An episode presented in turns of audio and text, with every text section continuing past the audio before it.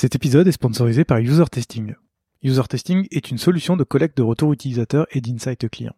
Dans ce podcast, on parle souvent de la nécessité de tester son produit pour savoir ce qu'en pensent réellement les utilisateurs. Avec User Testing, vous pourrez facilement recruter vos clients et des utilisateurs pour tester vos interfaces, que ce soit un site web, une application ou même des maquettes. Les retours obtenus sur User Testing vous permettront de savoir ce que pensent vraiment vos utilisateurs de vos interfaces et de prendre les bonnes décisions d'évolution pour vos designs. Alors rendez-vous sur usertesting.com afin de comprendre vos utilisateurs et leur délivrer la meilleure expérience possible. Dans un voyage, ce n'est pas la destination qui compte, mais le chemin parcouru. Je suis Gauthier Zimmerman et bienvenue dans Design Journeys. Design Journeys, c'est le podcast qui part à la rencontre des talents du design francophone. À chaque nouvel épisode, je discute avec un ou une designer à propos de son parcours, de son métier et de son quotidien. Mon objectif est de comprendre et de vous partager leur processus créatif, leur méthode de travail et leur façon de se réinventer. Bonne écoute Jordan, enfin, enfin tu es là. Enfin, pour ce 40e épisode de Design Journeys, on, peut parler ensemble, parce que depuis le temps où j'ai envie de t'avoir dans l'émission et de, discuter avec toi, ben, je suis ravi de te recevoir. Euh, tu es l'une des personnes grâce à qui bah, j'ai commencé ma carrière dans le design. Euh, et, on va parler de tout ça aujourd'hui, mais avant de rentrer dans, le vif du sujet, est-ce que tu veux bien te présenter, s'il te plaît? Oui. Bah, merci beaucoup Gauthier pour euh, l'invitation, très content de pouvoir euh, échanger avec toi. je m'appelle Jordan, je viens d'avoir 32 ans. J'ai la chance d'être le papa d'un petit garçon qui va bientôt avoir 3 ans. J'aime pas mal de choses dans la vie, le sport, les voyages, assez curieux de nature. et je suis aussi du coup le cofondateur et le CEO de, de The Design Crew, euh, qui est une entreprise spécialisée en, product design avec trois activités principales de la formation, un design studio et de l'aide au recrutement pour, euh, pour les entreprises. Plein de choses dont on va parler euh, dans cet épisode. Avant tout ça, j'aimerais bien te poser la question que je pose à, tous mes invités, c'est bah, comment toi, t'en es venu à faire du design? Version longue ou version courte? Ah bah version longue, allez Euh, du coup, ouais, bah, je pense comme pas mal de gens dans le design, un parcours euh, atypique. Euh, j'ai fait une école de commerce que j'ai que j'ai arrêté en cours de route. Euh, parce que bah, après le bac, comme pas mal de gens, je savais pas exactement ce que je voulais faire. Euh, et en gros, j'étais pas convaincu par l'enseignement qui était proposé par l'école dans laquelle j'étais, qui, était une école de, de commerce post-bac euh, que tu intégrais sur sur concours. Et, euh, et j'ai toujours été convaincu que la valeur d'une personne ou de moi en l'occurrence se résumait pas qu'à un bout de papier, à savoir le diplôme, et qui était plutôt basé sur mes compétences et qu'est-ce que je serais capable d'apporter à, une entreprise. Et euh, du coup, donc j'ai arrêté ça en, cours de route. J'ai fait pas mal de, j'ai eu la chance de faire des échanges à l'étranger, aux Pays-Bas, en Chine. Euh, et donc c'est en rentrant de Chine que j'ai arrêté ça. Et donc j'ai, j'ai fait plein de choses quoi. J'ai fait plein de choses, j'ai raté plein de choses, réussi un petit peu, un peu d'autres. Et en gros, de fil en aiguille, je suis arrivé dans une petite euh, entreprise qui s'appelait, qui s'appelait Andiamo, qui est dans le dans les handisport, en tant que business developer. Donc rien à voir avec le design pour le moment. Mais en gros, comme j'étais le jeune de la boîte et qu'on était une toute petite structure, on m'a dit bon bah il faut que tu refasses le site internet. Et donc j'avais absolument aucune connaissance là-dedans. Euh, par contre, ils commençaient, enfin ils avaient déjà travaillé avec une, euh, agence euh, sur toute la, toute la refonte. Et donc j'étais un peu chef de projet sur cette partie-là. Euh, et de fil en aiguille, beaucoup de frustration avec cette agence-là. On perdait pas mal de temps sur bah, les allers-retours, les phases de conception, etc. Donc pas mal de temps et pas mal d'argent. Et donc à un moment donné, je me suis dit, bah, il faut que, j'arrive à matérialiser un petit peu euh, euh, la vision qu'on avait de ce site-là. Donc c'était purement un site vitrine, pas, pas d'une complexité très, très importante. Euh, et du coup, c'est un ami à l'époque, c'était en 2011, un truc comme ça, 2012, euh, qui m'a passé une version craquée de, de Photoshop. À l'époque, on était là-dessus, exactement. Et, euh, et, du coup, j'ai commencé à bidouiller des choses là-dessus. Et donc, euh, purement sur le côté interface, tu vois, je me posais pas du tout la question, je savais pas du tout que ce qu'était que le, produit ou l'UX, etc. C'était vraiment les prémices de ça. Et donc, on commence là-dessus, je bidouille ça sur, sur Photoshop et je me rends compte que j'adore ça et que bah, on arrive à, à, aligner un petit peu tout le monde autour d'une, tu vois, d'une solution et d'une vision commune. Et donc, on, je transmets ça un petit peu à l'agence qui s'occupe de l'implémentation. Et, et, là, ça y est, je, je suis piqué, je suis mordu et je, enfin, je fais ça tout le temps. Quoi. Je fais ça le soir, je fais ça la nuit sur des projets fictifs. Euh, et, euh, et, du coup, je, comment, je continue à, à, pousser un petit peu cette, dans cette, dans cette direction-là. Euh, avec l'ami qui m'a qui m'a passé cette version craquée de Photoshop, qui lui était très bon en, plutôt côté brand, stratégie de marque, identité, etc. On, on lance une petite agence. Alors juste avant de parler de l'agence, ouais. moi, je, tu, tu, dis, je fais des petits trucs le soir, la nuit, etc. Ouais. Ça se matérialise comment? Tu fais quoi? Tu fais, tu, tu je sais pas, tu vas sur d'autres sites internet et tu essayes de les copier pour comprendre comment ça marche. Tu te dis, euh, bah, je sais pas, j'ai envie de faire euh, un site internet pour des plantes et je fais un site pour des plantes. Comment tu Déjà, je voyais des choses intéressantes, mais par contre, j'étais frustré parce que j'arrivais pas à les matérialiser. Mhm. Du coup, j'ai essayé de, de, pousser un petit peu l'outil euh, Photoshop. J'ai acheté un bouquin, je crois que j'ai toujours à la maison sur tuto Photoshop, quoi. Et euh, du coup, je commence à bidouiller des choses là-dessus. Et après, ouais, c'est plutôt euh, de la recopie. Et après, une fois que j'arrive à recopier, j'essaie d'améliorer. quoi. Ok. Donc, euh, du coup, tu fais ça, tu, tu te perfectionnes et à un moment, tu, tu pars et tu décides de cofonder une, une petite agence. Que je fais en parallèle de mon travail chez, chez Andiamo. Ouais. D'accord. Et du coup, je, je t'ai coupé, désolé, tu étais, en en train de parler. Du coup, ouais, il y a, il y a cette question-là que j'avais qui est euh, tu commences des sites internet, tu viens nous le dire, tu, tu, travailles, euh, tu travailles le soir, etc. À quel moment tu, vous décidez de faire, faire une agence? Et la, première question que j'avais, c'est surtout quelle est un petit peu la, la volonté qui est derrière ça et la légitimité que toi tu as à faire ça?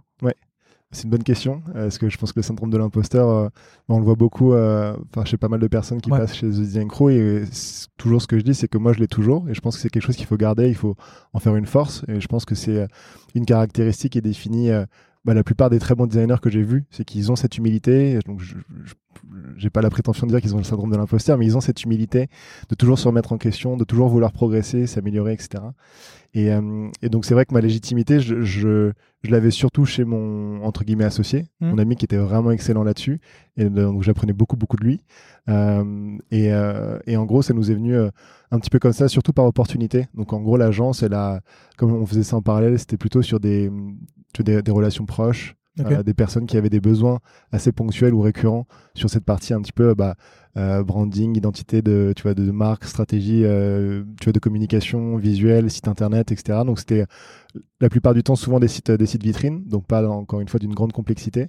Donc on faisait plutôt ça par opportunité. Moi, ça me permettait de progresser à ses côtés, de progresser en travaillant sur des, des projets concrets euh, et de me faire la main là-dessus. Et ça a confirmé mon, euh, tu vois, mon hypothèse que j'adorais vraiment ça et que euh, bah, après avoir euh, raté beaucoup de choses, essayé et touché tu vois, du doigt pas mal de, pas mal de domaines, bah, je me suis dit bah, là, je tiens enfin peut-être mon truc. Quoi.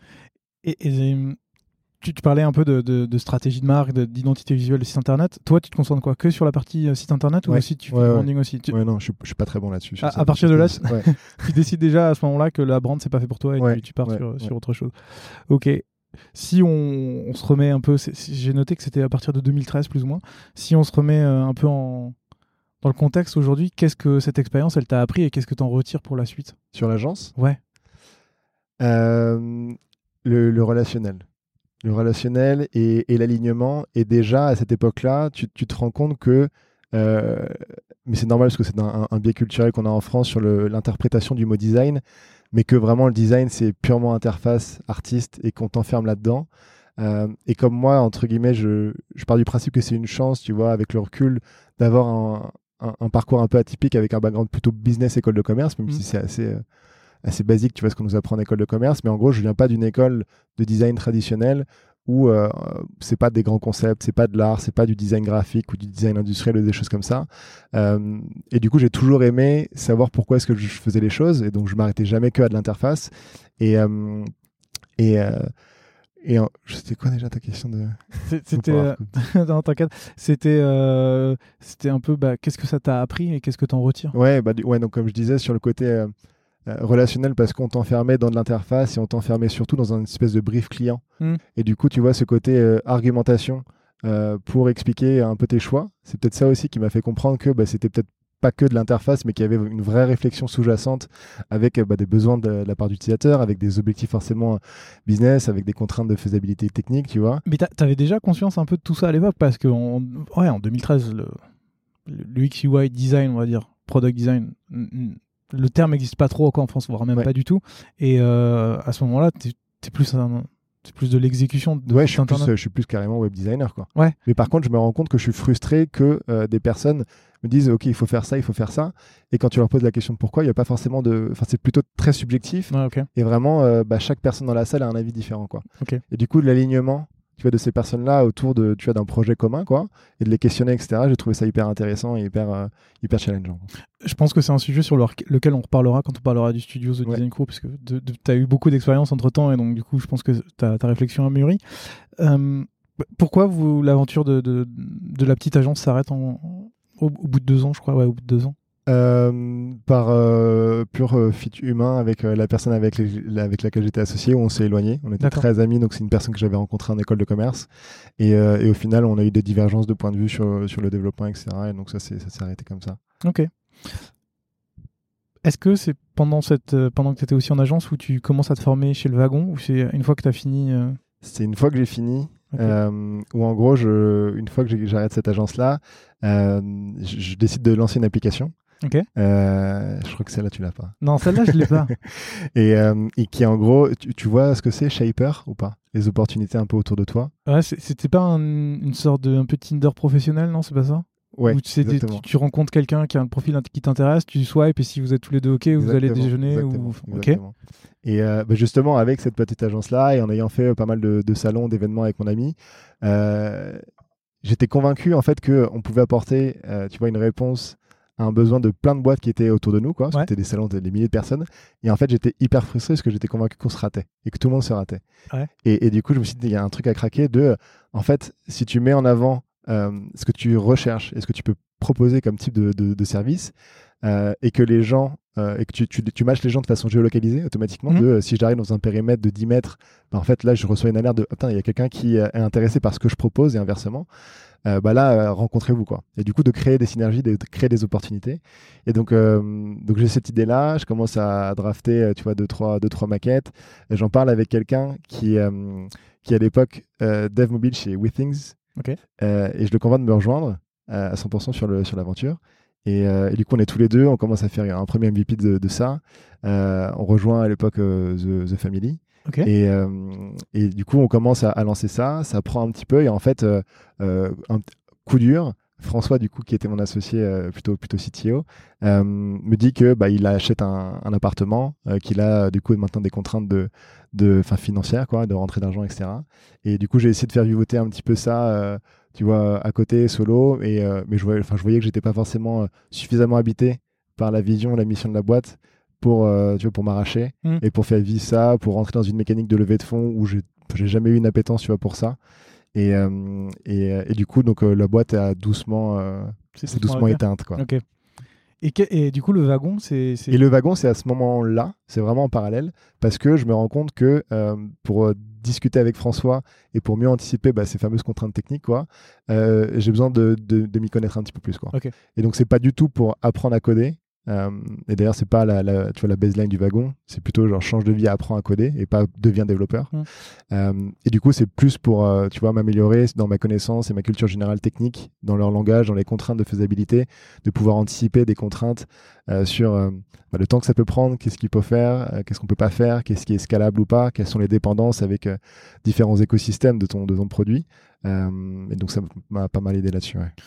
Je crois que tu es un des premiers, si ce n'est le premier, euh, dans le podcast, à, à me dire que justement que tu as travaillé un peu cette connaissance technique. Mm. Parce que d'habitude, euh, euh, la plupart des, des product designers que, qui, sont, qui passent dans le podcast sont principalement orientés bah, design, recherche utilisateur, mais pas trop côté technique. Mm. Et je trouve que c'est quelque chose d'assez intéressant parce que ça te permet, comme tu le disais, d'anticiper des, des problèmes et parfois d'a- d'améliorer ta communication avec les développeurs, ce qui est hyper important. Qu'est-ce qui fait que, hum, du coup, une fois que tu as fait tout ça, une fois que tu as, fait le wagon, c- comment tu te retrouves euh, chez chauffeur privé? Euh, bah, en, en gros, je, je- comme j'étais encore une fois piqué de ça, je, je faisais des, bah, je continuais en fait mes projets fictifs Ok. et, euh, et je postais ça sur sur Dribble. et mais tu vois, pour revenir sur ce que tu disais avant, euh, peut-être que euh, je suis une des premières personnes à avoir développé, tu vois, ces compétences techniques. Enfin, en tout cas, qui, est, Ouais. qui, qui, qui vient parler dans le podcast. Mais du coup, peut-être que j'avais aussi plein de lacunes sur le côté user research, sur le côté un peu réflexion, où bah, en fait, j'en j'en avais jamais fait. Tu vois, Ouais. je savais pas ce que c'était. Tu vois, les entretiens, des tests, c'est quelque chose qui est venu bien après, enfin, chez Chauffeur Privé, justement. Et euh, donc, je pense que tu vois, les, les, les- les profils s'équilibrent et viennent avec des forces et s'améliorent au fur et à mesure, quoi. Et du coup, comment est-ce que je suis j'en suis arrivé chez Chauffeur Privé? Bah, C'est justement ces projets fictifs euh, qui m'ont valu d'avoir de recevoir un message de, de Rémi euh, Bardou, qui était à l'époque euh, PM euh, chez Chauffeur Privé, premier PM, qui maintenant est CPO chez, chez Se Loger, Ouais.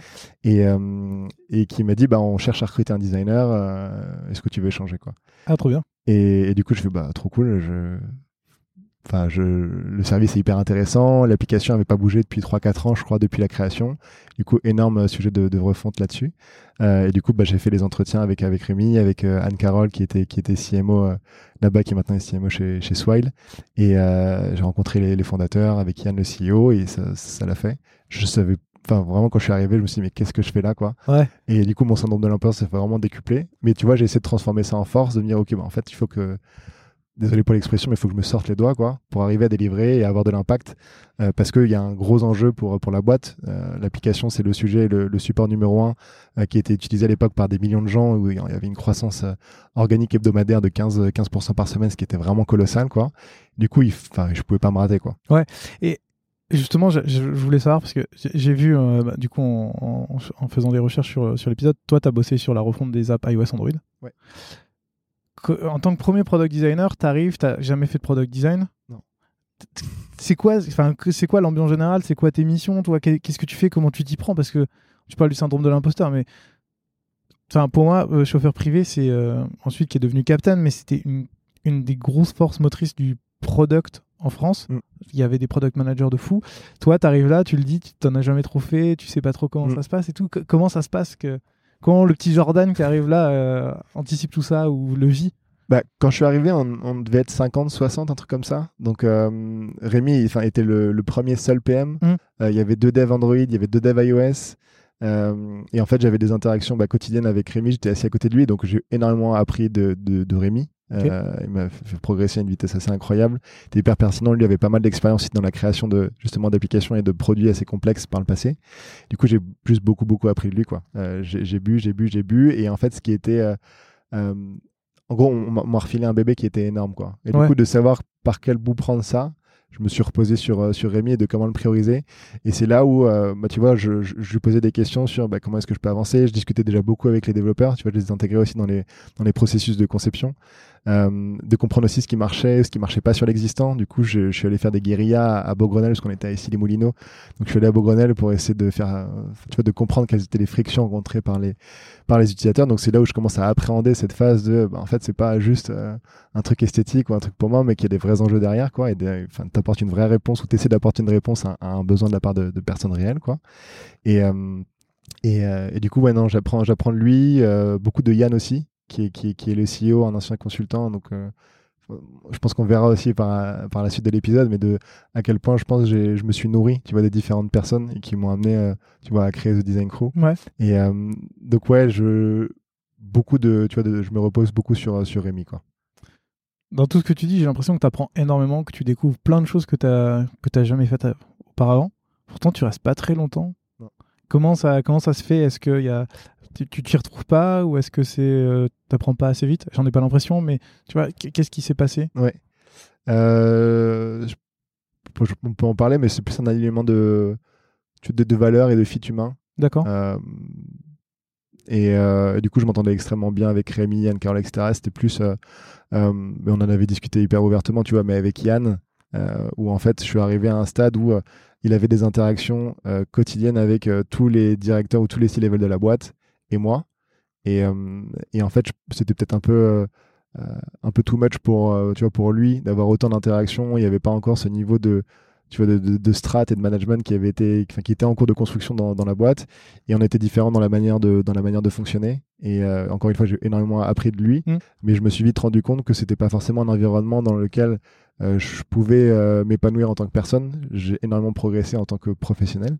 Et du coup, ouais, j'ai dit, bah, je, je m'occupe de ce gros chantier-là. Donc, en effet, j'ai fait euh, bah, 6-7 mois, quoi. Je m'occupe de ce chantier-là et après, je, je, je pars. Ok, donc à posteriori, en fait, tu as plus un. On peut se dire que tu avais plus un rôle euh, comme pour avoir un freelance où tu arrives, tu fais une mission et ensuite tu passes à, tu passes à la C'est suite. pas du tout l'état d'esprit dans lequel j'étais arrivé. Ouais, bien sûr. Mais des fil en aiguille, en avançant, je me suis dit, ouais, c'est- ça va être, euh, ça, ça va pas forcément être un environnement pour moi parce que j'accorde énormément, énormément d'importance à, à l'humain. Mhm. Et, euh, et tu vois, en fait, j'ai bah, un parcours qui par moments était bah, chaotique, un peu difficile, mais je me suis toujours dit, bah, enfin, écoute-toi, tu vois, sois en phase avec toi-même. Et du coup, bah, je voulais un peu continuer ça, quoi. Je t'en parle un peu parce que bon, toi et moi on se connaît depuis un petit moment. J'ai fait The Design Crew. euh, et bon, tu sais que je change de taf à peu près tous les ans. Et c'est pour ça aussi. En fait, je m'étais jamais rendu compte avant de repasser sur ton profil que toi aussi tu avais pas mal changé en fait assez, assez régulièrement jusqu'à The Design Crew. Mm. Et, euh, et je pense que c'est assez intéressant aussi de, de parler du fait que euh, quand t'es product designer et que ça se passe pas bien, en fait, ça sert à rien de rester. Mm. Bon, ça marche pour n'importe quel taf en fait, mais euh, il vaut mieux s'écouter et aller dans un environnement plus sain ou qui correspond plus à nos valeurs pour, pour avancer. Par la suite, tu passes du coup chez Convargo. Ouais. C'est ça? Qui, qui après s'est appelé Everroad et qui maintenant a été racheté par Sender, mais ouais. Exactement. Euh, donc toi, tu arrives quoi? T'arrives là aussi en tant que premier product designer? En gros, Max, donc Maxime Legardet, le, le CEO, euh, venait de faire un site de, de, de 2 millions d'euros et a composé son, son équipe un peu, un peu cœur. Ouais. Et donc en fait, il recrute euh, Johan, qui était un des lead devs de chauffeur privé euh, en tant que CTO. Euh, et du coup, euh, bah, il y a eu l'opportunité de, de, tu vois, de le rencontrer. Et donc c'était le moment où, encore une fois, je me posais des questions sur un chauffeur privé, mon avenir, etc. Donc je vois cette opportunité-là. Pas du tout sexy sur le papier, transport routier de marchandises. Par contre, le charisme de, tu vois, de Max te retourne un petit peu le cerveau. Et C'est- marrant parce que Léa Mendes, que j'ai reçue dans le podcast aussi, m'a dit exactement la même chose. Ouais. Puisque c'est elle qui, qui prendra ta place ensuite. On en, on en reparlera, mais Ouais. elle m'a dit exactement la même chose. Ouais. et euh, quelque chose de super positif au tout début et euh, qui a peut-être ses limites, tu vois, sur du, du très long terme ou du tas de vision. Mais en tout cas, euh, bah, personne incroyable, incroyablement inspirante. Pareil, j'ai énormément appris, tu vois, à ses côtés. Et du coup, j'arrive, je pense, je sais pas, cinquième employé, un truc comme ça, Ah ouais. euh, où il y avait euh, bah, un ancien directeur commercial qui avait 20 ans de bouteilles dans le transport, Johan CTO, Christophe qui était un, un dev, euh, peut-être Joseph en opération. Donc ouais, 5 6 quoi. Et tu fais quoi? Je m'occupe de toute la, la création. En fait, ils avaient commencé à travailler avec un, un freelance D'accord euh, euh, sur web. En fait, c'est pour resituer un petit peu le contexte de ce que fait, enfin ce que faisait Convargo, c'était de, mettre en relation les expéditeurs de marchandises avec les transporteurs routiers. Donc à l'époque, en fait, tu avais des, intermédiaires, des, des middlemen, qui prenaient euh, le besoin de la personne qui voulait expédier 10 palettes de Paris à Marseille et qui donc prenait cette demande-là et qui allait derrière euh, taper à la porte de son réseau de transporteurs pour euh, savoir bah, où étaient les transporteurs de telle ou telle personne. Quelles étaient leurs capacités de stockage et en fait ça apportait euh, une opacité au niveau des prix qui était assez importante et surtout une, une efficacité, une efficience opérationnelle assez, assez forte. Surtout que c'est un marché qui est extrêmement fragmenté avec je crois 90% à l'époque des, euh, des transporteurs qui étaient des toutes petites boîtes, surtout familiales. Et, euh, et du coup le but c'était de mettre directement en relation ces expéditeurs de marchandises, de proposer un prix fixe, unique, transparent pour, pour tout le monde, de prendre une commission là-dessus et de mettre ça en relation avec des, des transporteurs qui pouvaient juste choisir en fait les, euh, les lots qu'ils voulaient, voulaient transporter et dispatcher ça à leur, réseau de transporteurs. Et du coup, bah, tu avais une plateforme à faire côté expéditeur de marchandises où tu renseignes plein de, caractéristiques par rapport à ce que tu voulais expédier. Et de l'autre côté, une plateforme pour les transporteurs. Euh, où en fait bah, tu vois en fait tous les, tous les lots qui ont été postés sur la plateforme et comment est-ce que tu peux euh, bah, du coup derrière matcher ça avec euh, tous tes transporteurs en fonction de leur géolocalisation, en fonction de leur capacité de stockage. On avait créé une application aussi qui a été un flop énorme et, euh, et du coup ouais, donc je m'occupais un peu de, du MVP de, de tout ça quoi. Tu parles, tu parles d'une application qui fait un flop, tu, tu parles du transport routier qui est un, un- un milieu qui est quand même vachement euh, imperméable aux nouvelles technologies, Ouais. Ou en tout cas à l'époque. Euh, c'est pas trop frustrant, toi, en tant que product designer, d'essayer d'arriver, de, de créer un produit euh, qui, qui, qui a du mal à prendre, ou même tu parles de l'appli qui prend pas du tout. Mm. Euh, Est-ce que c'est quelque chose que tu as senti déjà quand tu faisais de la recherche utilisateur, si tu en faisais, ou tu étais vraiment en mode tunnel, tu arrives et en fait tu, tu, tu, tu craches de la maquette? Mm. Est-ce que tu t'es servi de ce que tu avais appris chez, chez chauffeur privé? Euh, chez chauffeur privé J'ai Captain aussi qui me venait en tête, ça a fait un truc un peu bizarre dans ma tête. Frina, ouais, après t'en as Ah. Pifrina, ouais. Donc, euh, que- comment en fait, euh, un peu tout ça, que- comment, quel est ton état d'esprit au fur et à mesure dans... Euh, bah, je, je pense qu'on a fait plein d'erreurs. Moi, le- moi, le premier. Mais en gros, tu arrives, sur un marché où bah, il y avait pas mal d'acteurs aussi euh, qui, étaient, qui étaient concurrents. Euh, tu sens qu'il y a une grosse attente de la part des investisseurs avec euh, Max qui avait un track record assez, assez bluffant tu vois, chez, chez Rocket Internet. Donc, il a- enfin, tout le monde attendait un peu au tournant. Ouais. Et du coup, tu es dans une phase de MVP où tu te poses pas trop de questions. Quoi tu dois dépiler et, et c'est souvent là où tu fais des erreurs, mais c'est toujours bah, le- l'exercice le plus difficile d'arbitrer entre, tu vois, vélocité, on doit shipper, on doit shipper, mais comment est-ce que tu prends le temps de s'assurer que tu vas shipper les bonnes choses? Et clairement, on n'avait pas fait ça. Et donc, euh, côté plateforme de transporteur, plateforme d'expéditeur, ça, ça marchait bien. Euh, par contre, côté application, pas du tout de, tu vois, de, de conversion ou de, de rétention là-dessus. Euh, on a vu trop, trop grand. Euh, et du coup, bah ouais, a posteriori, euh, trop dommage parce que, et c'est un peu à chaque fois l'exemple que, que je donne quand on dit, mais faut aller vite. Ouais, mais en fait, pour, pourquoi, tu vois? Ouais. Parce que derrière, bah, ça a mobilisé bah, mon temps à moi, le temps des devs sur plusieurs semaines, plusieurs mois. Et en fait, juste peut-être qu'en faisant des entretiens, tu vois, sur bah, quelles étaient les opportunités ou les frictions que rencontraient les gens aujourd'hui, bah, peut-être qu'on aurait imaginé une solution complètement différente. Et du coup, en fait, c'est un gain de, tu vois, cet investissement de peut-être, allez, on va dire 5-10 jours max de user research. En fait, ça valait le coup de le prendre pour pas perdre déjà bah, derrière des dizaines de milliers d'euros si tu chiffres ça euh, et si tu rapportes ça au salaire annuel de chaque personne. Ouais, vaut mieux perdre 10 jours que 3 mois. Exactement. Ouais, c'est clair. 10 jours de une personne versus 3 mois de 10 personnes. Ouais, effectivement. C'est toujours un peu le, le rapport, euh, le rapport euh, coût-bénéfice qui est, qui, est un peu, qui est un peu mal perçu. Et mais... qui est difficile à faire passer au début, tu vois, surtout. Ouais. Euh, sur, bah, t'as une, as une pression, tu as une cadence, il faut que tu dois, tu dois, enfin, tu te fixes comme objectif d'arriver sur le marché à telle date. Ouais.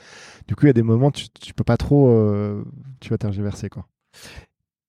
T'en ressors pas trop frustré de cette expérience où tu, tu, fais des choses, mais où en fait, à la fin, euh, ça, ça marche pas? Avec l'application? Ouais, par exemple Non. Non? Pas frustré. Ouais. Non. Plutôt un apprentissage, quoi. Et, euh, et pour après se dire que, bah, en fait, il faut qu'on.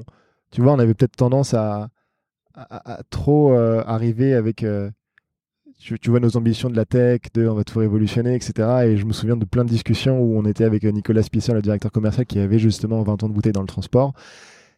Et, et, et pas mal de, tu, tu vois, de conflits mmh. et de divergences vraiment de, tu vois, de points de vue, d'opinion, etc. Et, euh, et on prenait souvent notre, euh, tu vois, enfin quand je dis notre, c'est pas, bien évidemment pas que moi, tu vois, mais surtout Max, CTO, euh, moi, etc. Euh, sur, bah non, on va aller dans cette direction-là. Et, euh, et, lui nous apportait des perspectives qu'on pouvait trouver peut-être frustrantes, tu vois, d'un point de vue produit, d'un point de vue tech, d'un point de vue design, etc. Mais en fait, c'est lui qui connaissait à fond le marché, quoi. Et nous, on n'avait pas pris le temps d'aller capter, tu vois, justement les besoins de ce marché-là. Donc c'est là où on s'est pris, on s'est pris, euh, tu vois, un, échec.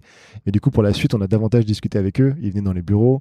Euh, J'avais fait des, tests aussi avec eux à distance une fois qu'on avait déjà une première plateforme qui, qui, avait une traction qui était acceptable. Euh, je discutais énormément avec les sales, énormément avec les opérations, qui étaient du coup en permanence en contact avec les expéditeurs de marchandises, avec aussi les transporteurs, parce qu'on avait aussi des personnes qui étaient dédiées à, l'affrètement. Et, et, du coup, bah, on a appris de ces erreurs-là, quoi. Et et du coup, ouais, je pense qu'on avait. Euh, on a fait des erreurs sur euh, ouais, un peu comment est-ce qu'on est arrivé un peu Startup Nation, tu vois, fleur au fusil, alors qu'en fait, maintenant, le marché nous a renvoyé ça dans la, dans la figure, quoi. Parce que quand tu voyais, en fait, la tronche des outils qu'ils utilisaient, ouais. quoi, de TMS, donc Transport Management System, tu prends Excel, tu fais fois 1000 en termes d'atrocité, et tu arrives sur le TMS, quoi. Et quand tu discutais avec eux, ils te disaient la seule évolution qu'on a eue en 30 ans, c'est le passage du noir et blanc à la couleur. Et là, tu dis, waouh! Et du coup, en fait, mais hyper intéressant, tu vois, de, de, de, de capter ça et d'arriver à bah, justement changer en profondeur ce, ce marché-là. Et il, il, me semblait que tu avais même des personnes qui étaient encore sur du papier et qui faisaient tout en papier. Oui, complètement, avec des post-it, ouais. Non. Avec des, si, si, avec des post-it. Sur, euh, ça, c'était hyper intéressant aussi de comment est-ce que les, les, différentes personnes vont bosser, que ce soit des personnes qui vont gérer des flottes de, de, plusieurs dizaines, voire centaines de camions et des personnes qui sont solo en entreprise familiale. Ouais. Et tu vois qu'ils bossent complètement avec du papier, avec des post-it dans tous les sens et pas du tout sur l'ordinateur, quoi. C'était juste papier-téléphone. Comment tu faisais pour, euh, pour éduquer ces personnes-là? Enfin, je veux dire, c'est. J'imagine que la, la, la, résistance au changement, de, de tu passes des post-it à une interface mmh. euh, SaaS, web, enfin, on mmh. s'en fout ça doit être l'enfer. Mm. C'était le taf des sales. Ok, toi, t'étais. le taf des sales et, et, euh, et qui, qui, remontait derrière un petit peu les besoins. Et nous, on, avançait de façon un peu incrémentale sur les améliorations qu'on voulait apporter avec la roadmap. Ça venait nourrir un petit peu tout, tout ça. Euh, mais ouais, c'était un changement assez, assez fort pour eux. T'en as qui étaient vraiment réfractaires et t'en as d'autres au contraire qui adoraient ça. Et c'était plutôt les, un peu, tu vois, tes power users de, du, du, transport routier de marchandises français et après européen. Euh, de, t'as génial, on voit enfin une évolution, on voit que ça bouge, euh, l'innovation va apporter du bien et c'est pas, tu vois, on, avait, on était très mal vu aussi par la presse euh, de cette industrie-là. Ouais. Et c'était l'époque, c'est de l'ubérisation de tout.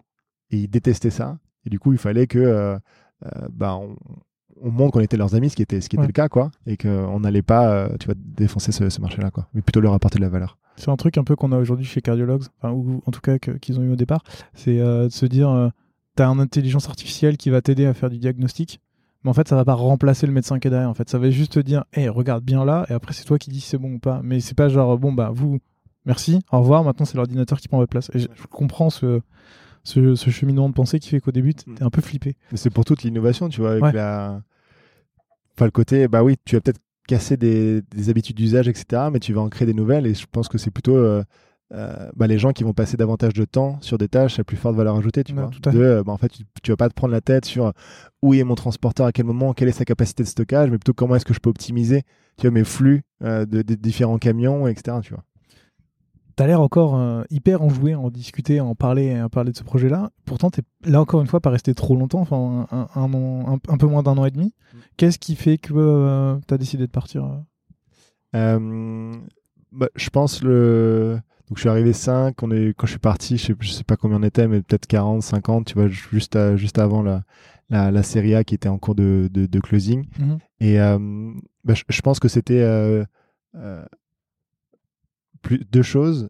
La première, tu vois, le côté très charismatique de Max. Donc pendant un an et demi, j'étais assis à côté de lui tout le temps. Donc pareil, j'ai énormément appris à ses côtés. C'est une machine d'exécution, quoi. Et, euh, et de arriver à tu vois engager les gens autour dans, un projet euh, fédérer tu vois les, différentes équipes etc c'est assez, bluffant euh, mais du coup je je pense que l'école Rocket c'est tu vois c'est exprimé aussi de on exécute, tu vois, on vient craquer à marché, mais il n'y avait pas forcément de, tu vois, de, vision extrêmement long terme sur ce projet-là. Et je voyais que j'avais moins d'attache sur, ok, mais en fait, où est-ce qu'on va, pourquoi est-ce qu'on fait les choses, et que c'était un petit peu trop, genre, toujours shipper, toujours shipper, toujours shipper, quoi, et que je voyais pas forcément le cap, tu vois, on pouvait changer de direction sans avoir de, de, tu vois, de, ouais, de cap clair.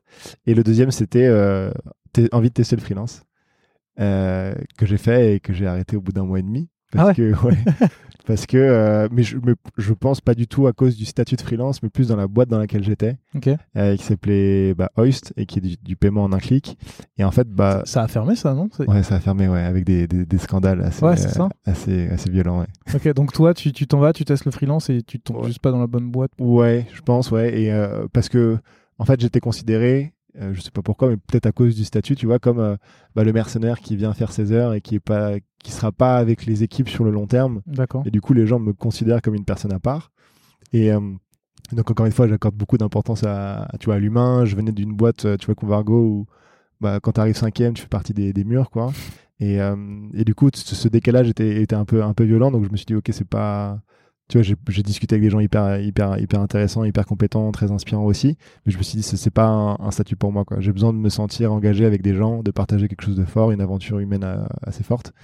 Et, euh, et, du coup, à ce moment-là, c'est là où je, reçois un message du, collectionniste euh, qui me propose de, bah, de, discuter avec eux pour les rejoindre sur la, partie product design. Le collectionniste, c'est un Airbnb pour les maisons de luxe, c'est ça? Okay. Encore une fois, là, j'ai pas trouvé grand chose dessus. Euh, arrivé aussi en, en, tant que premier product designer Ouais. Décidément. Décidément. Et euh, j'imagine que là encore, c'est la même. Quoi. Tu dois bosser sur l'interface, tu dois bosser sur. Euh... Non, pas du tout. Non? C'est là où c'était intéressant. D'accord. C'est qu'en gros, la, la, vision que j'avais en arrivant dans cette boîte-là, c'était de me dire que, euh, en fait, avec le, le, le, niveau de service que tu apportes, j'invite les gens à les regarder, c'est. Tu baves un peu devant ton écran. Quoi. Ouais, j'ai vu ça hier assez... en préparant, j'étais là, genre, oh, les baraques. Ouais.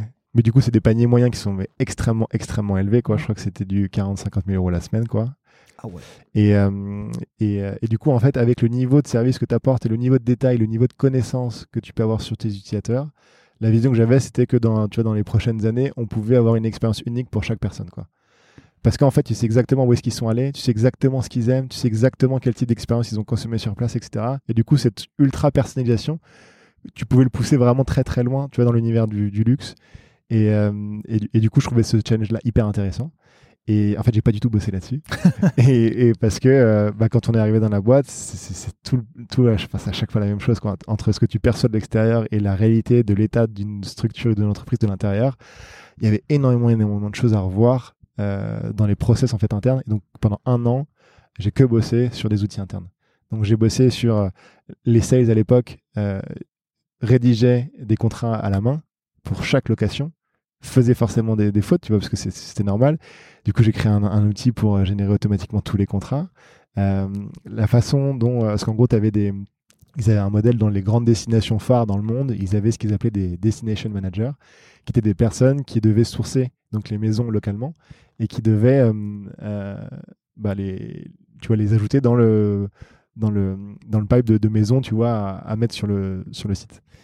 Ce qu'ils faisaient, c'est que tu avais l'équipe sourcing, donc avec là où travaillait Diane, euh, qui envoyait un document PDF de 10 pages, je crois, à ces personnes-là.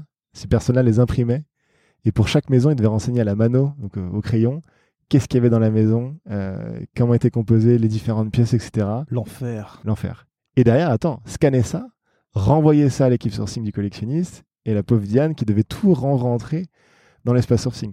Et du coup, ce qu'on a fait, c'est qu'on a créé je Ah, te, je vois effondrer. Ah, la perte de temps. Et, euh, et donc, ce qu'on a fait, c'était créer du coup une application. En fait, les destination managers, où que tu sois, que tu sois, euh, euh, tu vois, à Marrakech, à Ibiza, que tu sois au sport d'hiver, où du coup, c'est des biens qui sont complètement différents, des biens qui ont des sens de visite qui sont complètement différents. Comment est-ce que tu arrives à créer une application qui soit scalable pour tous ces cas de figure-là? Et où en fait, bah, tu crées ta, maison, tu la composes vraiment en termes de, euh, tu vois, d'architecture, de structure, de, de biens qui vont composer, et enfin d'équipements aussi qui vont composer cette, cette, cette maison-là, euh, pour que derrière ça remonte automatiquement dans l'équipe sourcing, qui n'a juste qu'à faire un petit check, et ensuite c'est terminé. Quoi.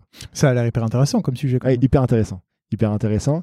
Et autre sujet euh, assez structurant sur lequel on a bossé, pareil, c'était sur le sur les les flots de paiement, quoi, les pay-in, les pay-out, Ouais. avec euh, bah, tu reçois une caution, tu reçois un acompte, qu'est-ce que tu dois garder pour toi, qu'est-ce que tu dois garder pour euh, enfin reverser au propriétaire, etc. Et, pareil, la façon dont c'était fait à l'époque, c'était hallucinant. Quoi. C'était, t'avais le CFO qui se connectait tous les matins au compte en banque, qui devait, euh, qui devait euh, mettre ça dans un channel Slack, et les sales qui étaient sur ce channel Slack dire, ok, bah ça c'est, mon client, il faut faire ci, il faut faire ça, tu vois. Et du coup, bah on a créé tout un outil pour automatiser tout ça, quoi, avec des choses qui étaient connectées à la banque et de se dire, ok, bah je vais affecter, et en un clic en fait, affecter euh, le paiement dans euh, tel contrat de location euh, parce que tu arrivais à, coordonner pas mal d'informations. Et, ça, c'était trop cool parce qu'en fait, tous ces projets-là, tes utilisateurs finaux, c'est tes collègues et tu vois que tu as un impact qui est monstrueux sur leur quotidien, sur leur productivité. Et je sais que c'est des trucs qui existent encore aujourd'hui et ça, c'est hyper gratifiant aussi. C'est ce que j'allais dire. Généralement, les, les outils internes, c'est les enfants pauvres euh, des Mm. entreprises. Et euh, alors que tu as juste à, ne serait-ce déjà que de poser à côté de quelqu'un pour comprendre quel est le besoin. Et Ouais. ça, déjà, tu gagnes un temps de, Ouais. de malade par rapport à. Mais c'était une nécessité en fait, parce que de l'extérieur, encore une fois, et sur le, le type de maison qu'ils avaient, les gens qui bossaient dans la boîte, etc., enfin, c'était- incroyable quoi. Ouais. Juste la façon dont tous les process avaient été faits, il y avait une grosse cassure entre le, tu vois, le département tech et le, département, et le reste tu vois, de l'entreprise. Et du coup, euh, donc il y avait une, une personne qui était PM qui s'appelait Lise, euh, qui était une américaine avec laquelle euh, j'ai bossé. Donc on a essayé de re, tu vois, euh, remettre tu vois, tout le monde dans le même bateau, recréer de la confiance. et euh, Et t'as réussi? Enfin, vous avez réussi? On, on pense quoi. Enfin, en tout cas, il y a peut-être encore des, des, des cassures. Je sais pas exactement comment ça se passe maintenant. Tu vois, mais à l'époque, il y avait encore forcément des, des divergences de points de vue, parce que des choses qui avaient été faites par le passé, etc. Mais, euh, mais en tout cas, on a réussi à créer des produits qui étaient utilisés, qui n'étaient pas achetés au bout de trois mois, euh, où il n'y avait pas une dette technique et une dette produit trop forte, et qui apportaient de la valeur, qui répondaient à un vrai besoin et qui sont toujours euh, utilisés aujourd'hui et qui, je pense, ont permis à la boîte de, scaler parce que dans l'état dans lequel la boîte était quand je suis arrivé, c'était impossible.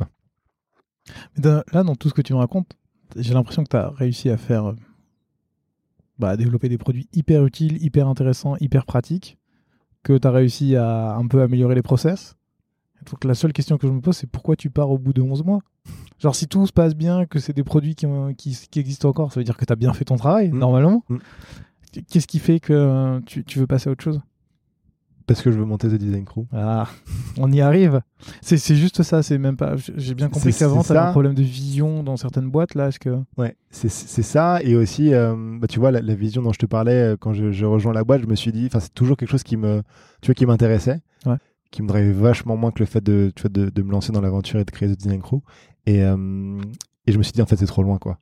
Il y avait encore plein d'autres sujets vraiment structurants de fond sur lesquels il fallait travailler pour pouvoir, tu vois, tendre vers euh, entre guillemets cet idéal qu'o- qu'on avait d'un point de vue d'un point de vue produit. Et je me suis dit de, me refaire en fait euh, quatre ans de euh, entre guillemets de dur labeur avec essayer de d'aligner tout le monde, de faire en sorte que bah, on a en fait un objectif commun qui est de faire grandir la boîte, on est dans un environnement qui est bienveillant, etc.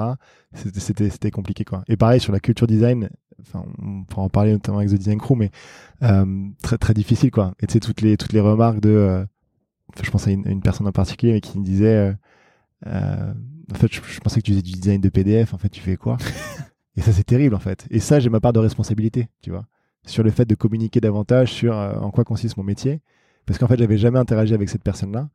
Et, euh, et en fait, bah, du coup, derrière, peut-être que j'aurais dû davantage faire de, tu vois, de, de, de rituels ou d'intervenir, je sais pas, une fois tous les deux mois, pour expliquer un petit peu les sujets sur lesquels je travaillais, expliquer un peu euh, bah, toute ma réflexion, toute ma démarche, et de montrer que c'est pas que le, résultat, ce que tu vois d'une interface, c'est pas que ça, quoi, Mm. mais que c'est juste le fruit, euh, d'une réflexion beaucoup plus importante, et que du coup, bah, j'aurais dû aussi, euh, entre guillemets, éduquer les gens et les sensibiliser à cette, cette démarche-là. C'est pas quelque chose que tu as rencontré, par exemple, chez, chez, chez, chez Convargo C'est-à-dire? Le fait de de devoir évangéliser je, je sais que le mot est un peu Ouais, galvaudé, mais ouais, ouais. évangéliser ou en tout Non, comme vous étiez moins, c'était plus- non, mais surtout, en fait, bah, à l'époque, je trouve que c'était- très rare d'a- d'avoir un designer quand t'es 5 dans une boîte. Quoi. Ouais, Il n'y avait pas de PM, c'était juste euh, bah, Max, le CEO, Johan, CTO, moi, où on avait globalement l'ownership du PM, avec une, contribution forte tu vois, des, des devs. Je pense Mm. notamment à Christophe, qui est maintenant engineering manager chez, chez Kanto, qui avait une super bonne sensibilité euh, côté design. On bossait super bien ensemble. Euh, et du coup, non, c'était c'était déjà là. quoi. Le côté, euh, c'est pas que pour faire beau, c'est pas que un, un petit bonus qu'on met à la fin, mais c'est vraiment un sujet qui est extrêmement important. Et c'est pas des choses qu'on va opposer. quoi. C'est plutôt quelque chose qui vient ensemble et qui est un cercle vertueux pour la boîte. Quoi. Donc il n'y avait même pas de question en fait. Non, il n'y avait pas de question. D'accord. Bon, bah, on, on parle de, The Design Crew. hein. Bon. Euh, tout à l'heure, tu l'as expliqué, The Design Crew, c'est c'est- c'est une entreprise qui fait de la formation pour les designers. C'est un studio de design et c'est aussi, euh, je sais pas, une agence de recrutement, on peut le dire comme ça. Je sais pas Aide au recrutement, c'est quelque chose qu'on fait en sous-marin, on communique pas du tout dessus, mais on a pas mal de demandes entrantes, mais là on va mettre plus d'énergie dessus. Ok, euh, c'est la question de la fin, celle-ci. je, te- je te la garde pour plus tard.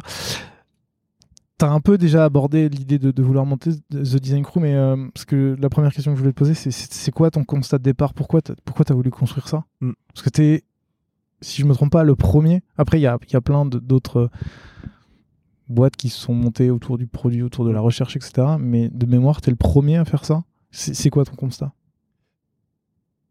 Mon constat, c'est un peu mon la situation à laquelle j'ai été confronté. Tu vois, en tant que designer autodidacte, où en fait, quand tu bosses, bah, quand tu arrives chez chauffeur privé et que tu sais pas forcément dans quelle direction aller, bah, tu te raccroches à. Je me raccrochais à Rémi, tu vois, qui m'a vachement, qui m'a vachement guidé, qui m'a vachement aiguillé. Et, en fait, plus tu, plus tu vas bosser sur des sujets qui sont complexes, plus je me retrouvais, euh, tu vois, face à des, face à des, des murs, quoi. En tout cas, j'avais l'impression que c'était des murs. Et, à- et à chaque fois, je, retirais énormément. Tu vois, tu le sais, mais l'écosystème design, c'est un écosystème qui est extrêmement ouvert, extrêmement bienveillant, transparent. Globalement, si tu t'apportes le bon message à une personne, elle peut t'ouvrir sa porte et elle peut t'accorder une heure de son temps pour discuter globalement sur n'importe quoi quasiment. C'est l'histoire de, de ce podcast, en fait. hein. Exactement. ouais. Et ça, c'est assez fou, quoi. Ouais. Et du coup, j'ai aussi euh, profité de ça, tu vois. De, euh, tu vois, bah, Julien Ilion, là, qui est maintenant chez, chez Kanto, euh, avait été aussi en procès chez Convargo, donc il avait préféré rester chez, chez Adobe. Et quand je suis parti, du coup, quand du coup, Léa, on avait échangé pour me re- remplacer, euh, on avait aussi de nouveau discuté avec Julien. En fait, on a vachement sympathisé, et donc on se faisait des déjeuners régulièrement. Il était beaucoup plus expérimenté que moi, et à chaque fois, je me nourrissais de ces trucs-là, je trouvais ça incroyable. Pareil, je me souviens que j'avais là plein de meet-up. J'allais, je, me souviens, j'avais été à un hackathon chez euh, Blablacar parce que je voulais discuter avec Rémi Guyot. Et je me souviens, il était dans une salle et j'avais été toqué à sa porte de. En fait, là, je, je- suis bloqué. Et c'est lui qui m'avait montré le, le framework du double diamant. Il m'avait dit Est-ce que tu connais ça Je Pff, Pas du tout, quoi. Et du coup, ça avait complètement changé ma perception, tu vois, du design. J'avais échangé avec Nico euh, Duval aussi de, de Blablacar. Et, euh, et à chaque fois, en fait, Je te remercie pour tout le name dropping en fait, parce que c'est que, des personnes avec qui j'ai fait des épisodes. Donc euh, si, si vous voulez écouter leur profil ensuite, enfin, Allez-y. leur, leur histoire, allez-y, Ça sera dans la description. Excuse-moi, je t'ai coupé. Yes. Et, euh, et en fait, à chaque fois, c'était des, des échanges qui duraient plus ou moins longtemps, mais max, tu vois, une heure et demie. Mm. Et à chaque fois, je retirais une valeur incroyable de ces échanges-là, quoi. Et j'avais quand même un petit peu d'expérience, tu vois, en design, et c'était même le cas après. Et je trouvais que ça, couplé au fait que euh, dans les boîtes, il y avait encore une incompréhension extrêmement forte, tu vois, sur qu'est-ce que c'est que le design concrètement, euh, comment est-ce que tu bosses en tant que designer, quel est l'impact que tu peux avoir à l'échelle de la boîte. Euh, et encore une fois, je, blâme personne, tu vois, parce que tout le monde a ses responsabilités, et notamment les designers qui vont s'enfermer, tu vois, dans de l'interface, qui vont surfer sur la tendance de de- d'appellation de, de, poste et qui en fait font toujours du web design alors que sur leur LinkedIn ils mettent product designer. Et forcément si un CEO bosse avec une personne qu'il estime être product designer et que c'est une personne qui reste tu vois sur son écran toute la journée à faire que du Figma bah c'est peut-être pas que ça quoi. Et, euh, et du coup c'était ce constat là de euh, faire en sorte que les gens puissent progresser de façon extrêmement rapide grâce à l'intervention et le partage de connaissances et d'expériences de personnes expérimentées et le fait de euh, d'améliorer entre guillemets l'écosystème design français et de faire en sorte que ça soit mieux perçu, mieux compris. Pour les personnes qui débarquent et qui euh, ne sont pas product designers, Ouais. et qui savent pas la différence entre web designer, product designer, etc., est-ce que tu veux bien donner ta définition du product design? La question à je La sais pas question à un million. Ouais, je pense que c'est c'est peut-être un débat euh, entre guillemets stérile sur les tu vois les différences que tu peux avoir de sens etc. Mais nous notre enfin ce qu'on ce qu'on défend c'est le côté de d'apporter une réponse à un problème basé sur trois piliers principaux. Le premier c'est de comprendre les besoins de tes utilisateurs finaux. Le second c'est de de servir aussi des objectifs business parce qu'on n'est pas là pour faire, on n'est pas dans un monde de bisounours aussi. Il y a clairement un objectif business qu'il faut servir, mais il faut trouver l'équilibre entre le besoin des gens et l'objectif business. Mais encore une fois, c'est pas des choses qu'il faut opposer parce que si tu sers bien et correctement les gens, forcément c'est un cercle vertueux pour ta boîte derrière. Et derrière la contrainte de faisabilité technique. Donc d'arriver à comprendre, discuter avec les développeurs et d'arriver à comprendre toutes les dépendances que tu peux avoir côté produit, euh, d'anticiper, euh, tu vois, la scalabilité de, ok, bah, si on fait ça, est-ce que dans deux ans, ça peut couvrir un petit peu tous les cas d'usage? Qu'est-ce qu'on veut euh, développer? De savoir collaborer avec, tu vois, un PM, d'évoluer dans un environnement qui est, tu vois, qui est agile avec les sprints, les squads, etc. Donc c'est un peu, un peu ça, quoi. Essayer d'apporter une réponse à un problème avec ces trois, gros, ces trois piliers principaux. Hyper clair. L'autre question avant qu'on parle des mentors, c'était pourquoi. Bon, j'ai bien compris que dans ton parcours, tu voulais pas faire de brand, etc. Mais pourquoi s'être focalisé uniquement sur les product designers? Est-ce que, euh, tu vois, aujourd'hui, on parle de plus en plus de brand design, dans les, surtout dans les startups, de, pour, pour mettre un peu d'émotion dans le produit, un peu d'émotion à l'extérieur du produit aussi? Est-ce que euh, est-ce que c'est quelque chose que vous mettez de côté quelque chose que vous avez en tête, tu vois Est-ce que, est que vous voulez juste vous concentrer sur cette partie de product design? Pour l'instant, on veut rester sur cette partie product design. Euh, on est convaincu qu'il ne faut pas opposer brand et product. Euh, peut-être que ça peut être néfaste aussi d'avoir brand sous le marketing. Et euh, du coup, après, tu as aussi tu vois, toute la dimension un peu business de, bah, avec les ressources qu'on a, où on est une, boîte rentable, tu vas pas de lever de fonds. à un moment donné, on s'est peut-être tu vas trop éparpillé à vouloir faire trop de choses, tu vas aller un peu partout. du coup, là, il y a, un, peu plus d'un an, on s'est bien refocus sur des, objectifs assez clairs. Brand, on sait qu'il y a quelque chose là-dessus. Je pense que le marché, enfin, à l'époque, clairement, n'était pas encore assez mature, tu vois, en termes de nombre de, profils, nombre de demandes de la part des entreprises, etc. Je pense que ça arrive là. Et Tiens, c'est une bonne question. Enfin, c'est une bonne remarque parce qu'à l'époque où euh, The Design Crew commence, 2018, as, là aussi, tu as une petite tendance de fond sur mm. le product designer, mais c'est pas encore euh, pas un truc aussi hype qu'aujourd'hui. Et d'ailleurs, on s'était posé la question de euh, Enfin, je dis on, mais au début, j'étais. On, moi-même. Oui. Euh, deux, est-ce que en fait, c'est pas UXUI, tu vois? Il y a plein de gens qui nous posent la question, etc. Et en fait, euh, et après, quand on était un peu plus nombreux, tu vois, avec euh, bah, Jérémy qui nous a rejoint, après Julien, Paul, etc., posait la question, même pour le référencement, où les gens tapaient, tu vas taper ces mots-clés-là. En fait, on est convaincu que la tendance, ça va être au product design, pas juste à l'UX, mais que c'est un scope beaucoup plus large, tu vois, un périmètre d'action beaucoup plus large. Du coup, on a fait le choix et le pari fort, tu vois, de, rester focus sur product design et on voit que c'est payant maintenant. Et du coup, pour revenir sur la brand, on voit qu'il y a clairement une, euh, une dynamique positive autour de ce sujet-là. Euh, et ouais, c'est peut-être quelque chose qui va, qui, va, qui va arriver bientôt, mais dans tous les cas, on le fera pas seul. Et euh, voilà. Ok. je, te, pose la question parce que aussi dans, dans, le podcast, j'ai longtemps hésité à faire autre chose que du product design. Mm. Et en fait, je me rends compte que grâce au brand designer, mais aussi aux illustrateurs, typographes, etc., mm. tu, tu, vois d'autres manières de travailler et tu te rends compte à chaque fois que l'objectif initial c'est quand même de répondre à un besoin ou à un problème mm. et donc euh, tu peux te nourrir un peu de tout ça et c'est pour ça que je voulais te poser la question. Revenons-en au mentor, tu as déjà donné quelques noms et euh, en fait je vais pas faire du name dropping de tous ceux qui sont passés dans, le podcast, ça sert à rien. Mais euh, comment j'ai bien compris pourquoi tu avais appliqué cette méthode d'apprentissage, de faire venir des mentors, des gens qui travaillent parce que enfin qui travaillent dans l'industrie et donc euh, qui peuvent t'expliquer ce qu'ils font. Mm. Comment tu as réussi à les attirer dans une formation et à, les faire revenir en fait? Mm. Faire une formation, c'est cool, faire une formation tous les, toutes les huit semaines, etc. Mm. C'est bien mieux. Comment tu as réussi à les attirer? Je sais pas trop. Faudrait leur poser la question. Euh, L'argent? Non, même, pas. Non, je, clairement pas besoin, quoi. Mais je pense que. Euh, bah, je pense qu'ils partageaient certainement mon constat, tu vois, sur tu vois l'état du design, l'état sur la compréhension, euh, les types de profils qu'ils pouvaient rencontrer qui étaient exclusivement focus sur de, sur, sur de l'interface euh, et juste la volonté de transmettre quoi. La volonté de transmettre euh, hyper hyper forte. Parmi tous les mentors, il y en a un qui manque. C'est toi.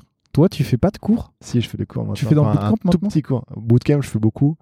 Et Advent, je fais un tout petit, une toute petite formation à la fin sur comment est-ce que tu présentes tes, idées. Ok, comment ça se fait qu'au départ, tu n'aies pas décidé d'être parmi les, parmi les mentors? Est-ce que c'était encore cette question de... Je pense en toute euh, tu vois, transparence, humilité, qu'ils étaient, enfin, qu'ils sont tous meilleurs que moi. Ouais. Euh, tu vois, en bossant maintenant avec certains, ben, je me rends compte que j'ai des choses intéressantes à faire valoir. Et je pense que c'était aussi clairement le syndrome de l'imposteur, tu vois. Je me disais, mais qu'est-ce que moi, même si j'avais ces expériences chez chauffeur privé, euh, Convargo, Everroad et le collectionniste, euh, enfin, pourquoi, pourquoi moi, quoi? Et, euh, Ok, c'est valable comme réponse. Mhm. Non, non, non, mais c'est hyper intéressant. Dans, dans, dans, votre parcours, enfin dans le parcours de The Design Crew, je vais dire tu, mais vous, enfin, je, sais pas trop comment le prendre. Au, départ, tu t'es d'abord concentré sur les personnes qui avaient un peu un, background produit, donc ce que vous appelez aujourd'hui la formation Advance, qui est celle que j'ai faite, comme ça, en toute transparence, tout le monde sait ce que j'ai fait.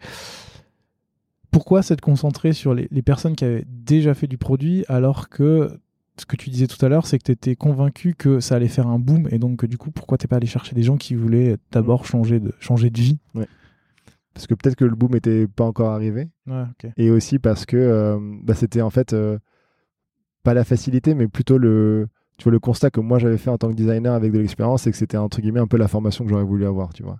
Et qu'en allant à des meet en discutant avec d'autres designers, etc., euh, en ayant fait une, landing en deux secondes, en ayant mis un petit peu de, budget Google Ads, bah, j'ai vu qu'il y avait une traction assez forte, tu vois, juste sur la promesse de la part de designers. Ah t'as fait ça d'abord, du coup, t'as d'abord fait des Quand j'étais chez collectionniste, ouais pour très vite tester l'appétence du marché. Et du coup, je suis parti du collectionniste. tu vois, j'ai testé ça, je me suis dit, vas-y, go, enfin, il faut que j'y aille, quoi. Parce que ça me, tu vois, ça me drivait. On parlait de, tu vois, de la première application que j'avais lancée. Je mm. J'avais pas ce moteur, tu vois, suffisamment puissant pour. Parce que les gens s'en rendent peut-être pas compte quand tu fais pas d'entrepreneuriat, mais c'est vraiment difficile et vraiment violent, quoi, sur les, les, les, très hauts et les très bas que tu peux, que tu peux connaître. Et donc, il faut réussir à lisser un petit peu tout ça pour euh, pas devenir fou. Euh, mais en gros, je me suis dit, bah, vas-y, il y a un truc à faire. Et du coup, je suis parti euh, ouais, l'été 2018 et le premier batch Advanced a eu lieu en octobre 2018. C'est hyper intéressant cette partie de, de tester des, des, ads. Euh, ça me fait penser, l'épisode sort la semaine prochaine au moment où on enregistre, mhm. il sera sorti au moment où, le tien sortira. C'est bah, justement avec Rémi Guyot et Tristan qui ont, qui ont sorti leur livre sur la recherche. Enfin, sur la, sur la, Discovery, sinon je. Yes. On va faire un meet-up avec eux mardi prochain. Ouais, du coup, le, ça sera déjà passé, mais euh, l'épisode sortira en même temps que le meet-up. Yes. Et, euh, et on avait justement cette discussion de comment ils voulaient mettre en avant le, le, nom, de la, le nom du bouquin mm. et euh, le sous-titre. Et ils se sont dit, on aurait dû faire des ads. et en fait, ça, ça, résonne un peu dans ma tête parce que c'est ce que tu as fait. Donc, mm. du coup, ça t'a permis, à moindre frais, de, pouvoir tester très rapidement ça. Tu disais que c'était la formation que tu aurais rêvé avoir. Est-ce que c'est toi qui as travaillé la formation, un peu le, fil conducteur en fait, on va dire, et c'est ensuite les mentors.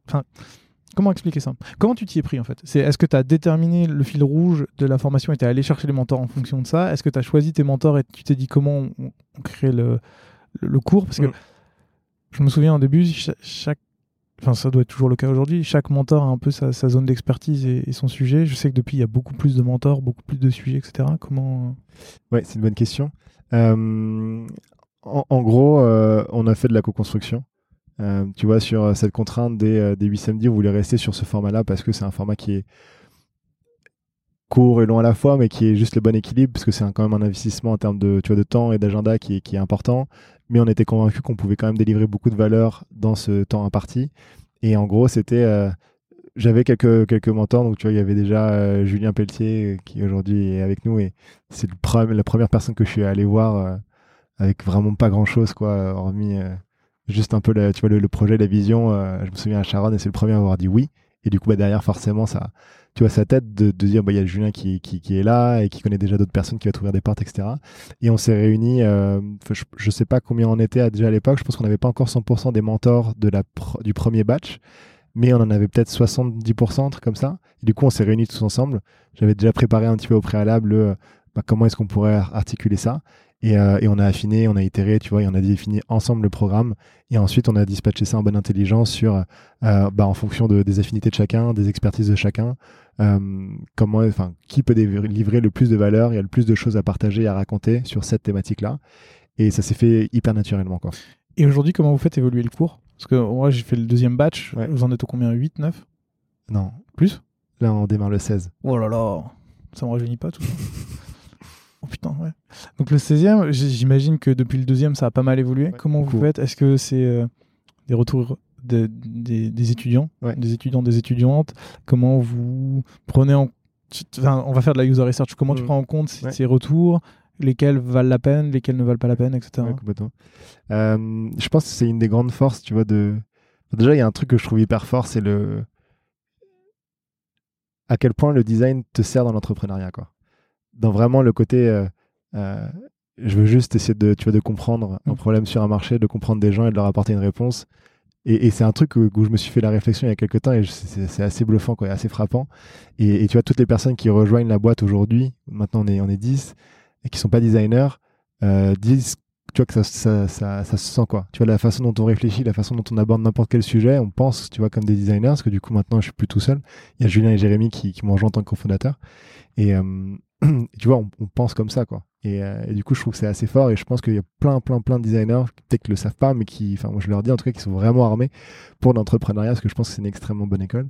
Et du coup, sur la façon dont on, dont on améliore les différents programmes, euh, je pense que c'est une des forces aussi de cet apprentissage assez court, tu vois, et on pourra en parler après du bootcamp aussi pour des gens, du coup, 8 semaines qui veulent devenir designer.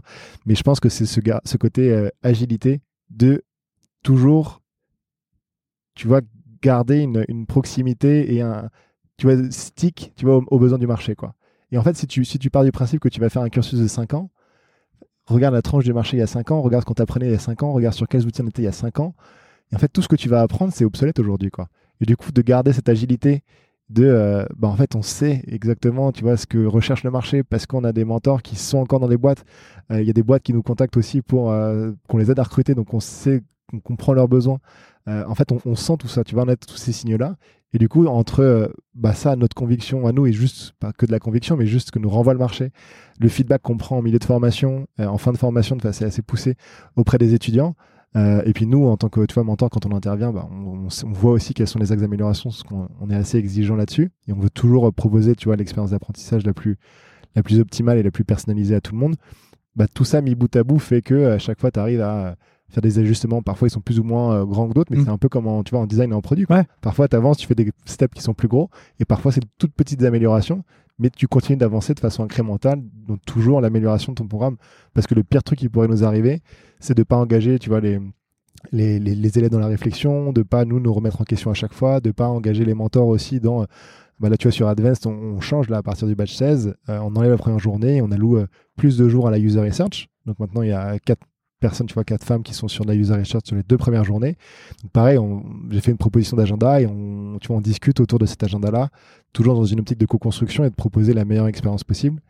Et, euh, et c'est cette tu vois, remise en question permanente et de se dire que c'est pas quelque chose qui est figé, parce que je pense que sinon, peut-être qu'on serait plus là et juste les mentors auraient droppé aussi, tu vois. Peut-être de voir que, enfin, tu vois, tu posais la question de qu'est-ce qui fait que les mentors sont, tu vois, sont encore là.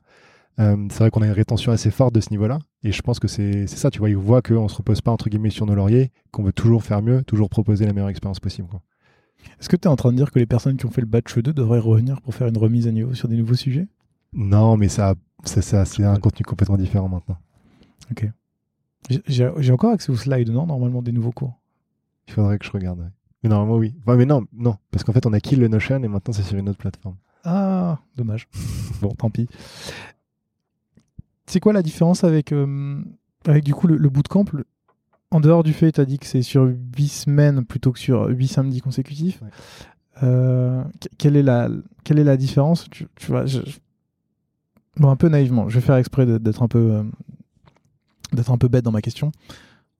Quand tu fais 8 semaines 8 samedis consécutifs et que les personnes travaillent dans le produit, je vois un peu le j'ai besoin d'un petit rafraîchissement, c'est un peu ou de moi, je l'avais fait pour avoir un peu une retirer mon syndrome de l'imposteur sur le sur le côté design. Quand tu fais 8 semaines, ça me semble très long et à la fois très court pour apprendre des choses, apprendre le métier. Comment euh, comment du coup vous faites pour euh, pour enseigner en 8 semaines le métier de product designer et comment ça se comment ensuite vous réussissez à le vendre à j'imagine entre guillemets à des entreprises pour que euh, on se dise pas juste ah c'est quelqu'un qui a fait un bootcamp mais qui voilà, quoi. C'est quelqu'un qui a mis deux trucs sur Dribble et c'est OK. Oui, oui. Ouais. C'est une bonne question. Du coup, nous, sur euh, la façon dont on le schématise souvent, c'est, tu vois, Bootcamp, c'est pour passer de 0 à 1, Advance de 1 à 2. Et après, on a un peu, euh, tu vois, on a lancé Masterclass qui est plutôt de l'apprentissage, tu vois, en ligne, et c'est pour le côté euh, apprentissage en continu sur des thématiques plus spécifiques, quoi. Sur, sur Advance, notre cible, c'est assez rigolo parce que par rapport à quand toi tu l'avais fait, on voyait qu'il y avait un, il y avait beaucoup plus de PM que de designers. Et là maintenant, on a que des designers quasiment, quoi. Vraiment, je pense, euh, peut-être une personne qui est PM sur le prochain batch, je suis pas sûr.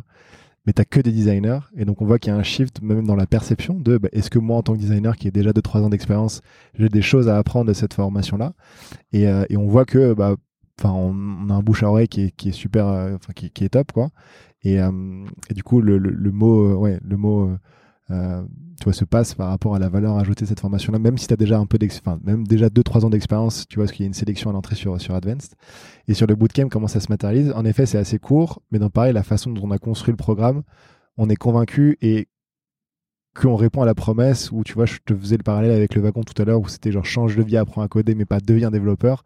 Nous, tu vas sur le site, c'est deviens product designer, quoi. Et, et donc ça, par rapport aux compétences qu'on leur transmet et par rapport aussi au, retour que nous fait le marché, tu vois, sur l'employabilité et la pertinence, tu vois, des personnes qui ont fait le bootcamp, qui sont dans des boîtes, parce que c'est cool de faire les boîtes, mais il bah, faut aussi valider les périodes d'essai, il faut aussi bah, avoir de l'impact, tu vois, en tant que product designer, on a des retours qui sont vraiment excellents. Et, euh, sur la façon dont on a construit le programme, en gros, euh, euh bah, tu vois, toujours, je pense que c'est le fil conducteur, mais tu vois, le côté pratique, quoi.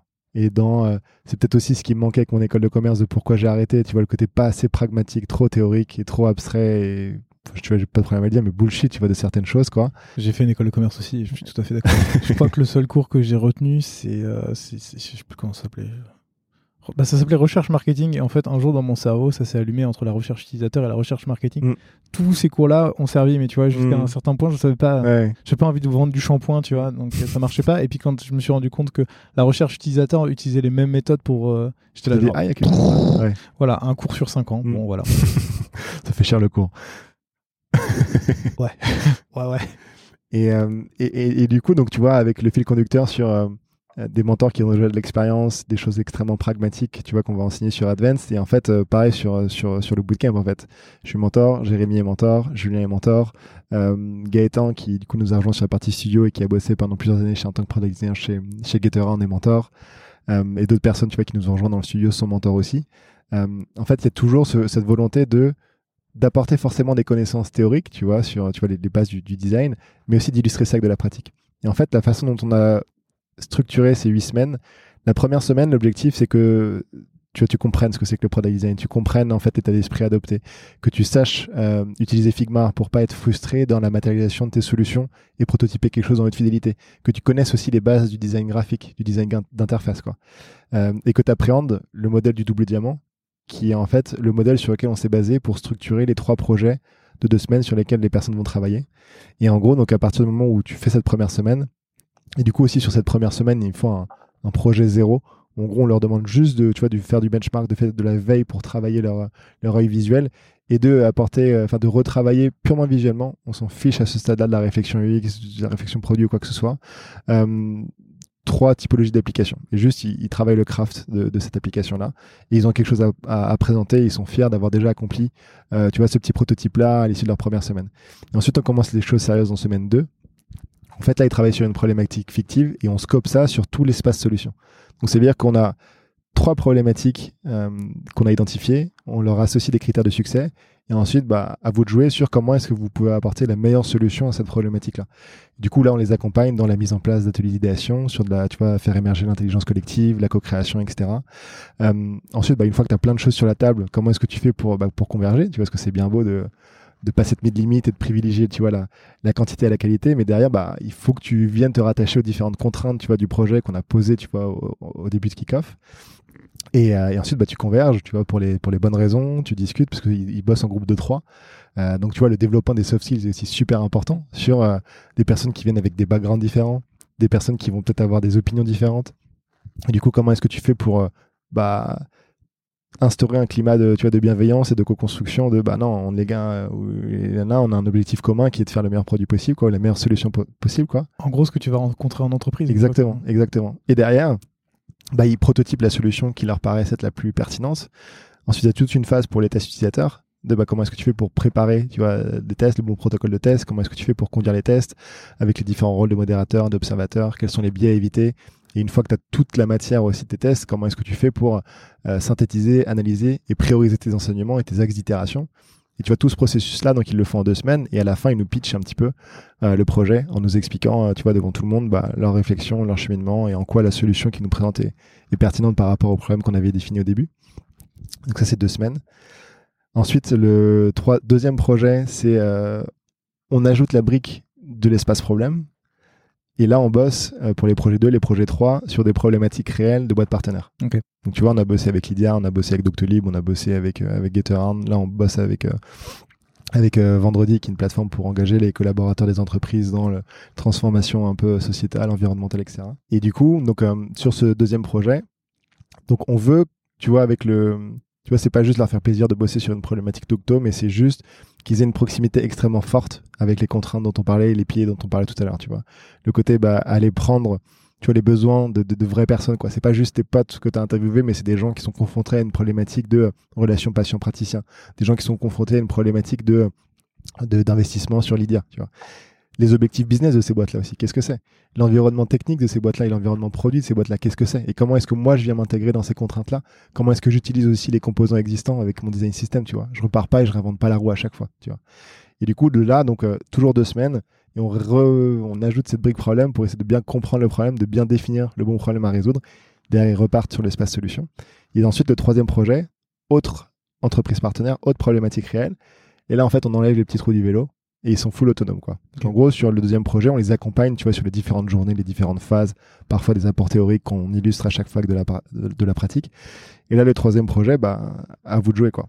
Et c'est vraiment, on se rapproche euh, quasi à 100% de, euh, tu vois, de la réalité de ton quotidien en tant que product designer quoi. En fait, on te donne une problématique, tu as un kick-off et tu as globalement souvent une date de, tu vois, de restitution. Et comment est-ce que tu vas utiliser au mieux ce temps-là pour utiliser la bonne méthode au bon moment par rapport à ton niveau d'inconnu, par rapport à tes objectifs, etc. Quoi. Et du coup, bah là, ils ont le choix. Quoi. Et volontairement, on choisit deux problématiques qui sont assez différentes dans la façon de, tu vas de les aborder. Tu en as une qui est beaucoup plus critique pour la boîte, avec énormément d'inconnus. En fait, il faut que tu passes beaucoup plus de temps sur de la phase de recherche exploratoire pour essayer de bien framer le problème et l'autre qui va être beaucoup plus scopé sur quelque chose de conversion, tu vois, d'un funnel. Du coup, bah là, en fait, tu vas pas faire d'entretien, tu vas juste essayer de faire des tests de l'existant pour comprendre ce qui marche, ce qui ne marche pas, comment est-ce que tu peux très vite itérer dessus, améliorer, tu vois, le, parcours pour d'ailleurs le refaire tester et avancer de façon incrémentale, tu vois. Ultra concret donc. Ultra concret. Enfin bon, je, suis, je suis pas surpris puisque j'ai suivi la formation. Mais en, mais en tout cas, par rapport à ce que tu disais tout à l'heure, on, on, va encore taper sur les écoles de commerce, mais là où tu as des études de cas, mais qui sont généralement un peu genre au doigt mouillé, et puis vas-y, débrouille-toi. Mm. Là, t'es dans du réel et dans du réel et puis t'as les tu vois as des personnes de, tu vois des boîtes qu'on a citées tu mm. vois et qui, qui, viennent te pitcher la problématique et qui viennent en fin de tu vois en fin de, de projet qui voir, et qui ouais qui, qui voient qui te donnent du feedback qui te challenge etc et donc t'es vraiment c'est comme si t'étais étais euh, encore une fois dans, tu vois chez Doctolib chez Lydia ou dans n'importe quelle boîte t'as mm. as du feedback c'est comme si tu faisais une design critique ou t'avais une restitution de, de projet quoi et après dernière semaine où en gros c'est euh, tous ces projets là comment est-ce que tu les tu, tu les mets en forme tu les matérialises pour avoir un portfolio de qualité? Qui est la première chose que tu vas montrer. Et il y a pas mal de préparations aux entretiens, il y a un accompagnement aussi euh, individualisé assez fort avec du mentoring, etc. J'allais te poser la question de... Du coup, l'accompagnement pour trouver un, job après? Ouais. Avec le mentor, et de toute façon, on a des échanges avec eux tout au long de la, formation. Et on met en place plein de choses aussi à côté pour, euh, encore une fois, faire en sorte que l'expérience soit la plus, la plus optimale possible pour tout le monde. Bah, je sais que par exemple, vous mettez euh, les personnes qui ont fait Advance et qui sont là en tant que buddy pour aider ouais, les exactement, de camp, exactement. Dernier point de, du pan formation, ouais. parce qu'on en parle beaucoup, c'est euh, la partie masterclass dont tu parlais tout à l'heure, où là vous êtes un peu sur un autre modèle, c'est plus de, de, la formation en ligne, ouais, sur exactement. des sujets spécifiques. J'ai plus les quatre en tête, mais il me semble que c'est design, system, design system, test utilisateur et user research, mais plutôt discovery. pourquoi avoir euh, lancé ça euh, à côté, je veux dire, en, en des maths, plutôt que de faire un petit cours comme, si, comme ça par-ci, par-là? On en fait, en discutant avec pas mal de gens, donc surtout des gens qui avaient fait Advanced, surtout qui, les profils qui étaient les, tu vois, les, plus seniors, ils disaient bah, en fait, j'aurais trop aimé faire que cette journée, que cette journée. Et, c'est un pattern qu'on retrouvait assez régulièrement. Euh, on avait testé un format euh, qu'à l'époque on avait appelé One Day sur euh, bah, tu viens faire une journée de formation là-dessus. Et ça n'avait pas forcément bien, bien pris. Et, et, en fait, on voyait que c'était une, une logistique extrêmement forte euh, en termes de juste de locaux, de disponibilité de mentors, etc. Et que c'était pas quelque chose qu'on pouvait qu'on pouvait gérer et que euh, sur ces contenus-là, on pouvait euh, délivrer énormément de valeur aussi et d'expertise, toujours avec du coup des personnes qui bossent encore dans des boîtes qui sont vraiment expertes sur ces sujets-là, qui viennent te transmettre un petit peu leurs leur secrets. Est-ce que d'autres sujets vont arriver? C'est pas à l'ordre du jour, non. Ok. Allez, dernière vraie question sur la partie, la partie formation. Est-ce que toi, depuis je connais plus ou moins la réponse travaillant dans le milieu, mais depuis 2018, tu as vu une évolution du marché et euh, comment tu le vois évoluer par la suite? Ouais, ouais, carrément, énormément évolution du, marché. Euh, je, pense que ça s'explique par, par plusieurs choses. Le premier, c'est euh, juste l'essor de, la French Tech, quoi.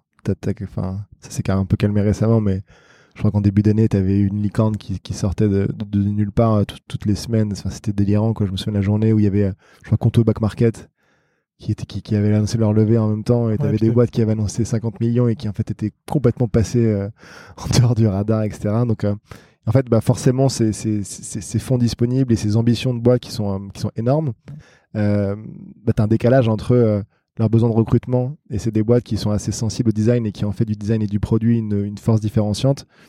Bah, tu as une pénurie de profils de l'autre côté. quoi. Parce qu'en fait, on n'a pas de. Dans le système éducatif traditionnel, il n'y a pas forcément d'acteurs référents qui peuvent, tu vois, former des personnes qui sont opérationnelles rapidement sur ces, sur ces métiers-là.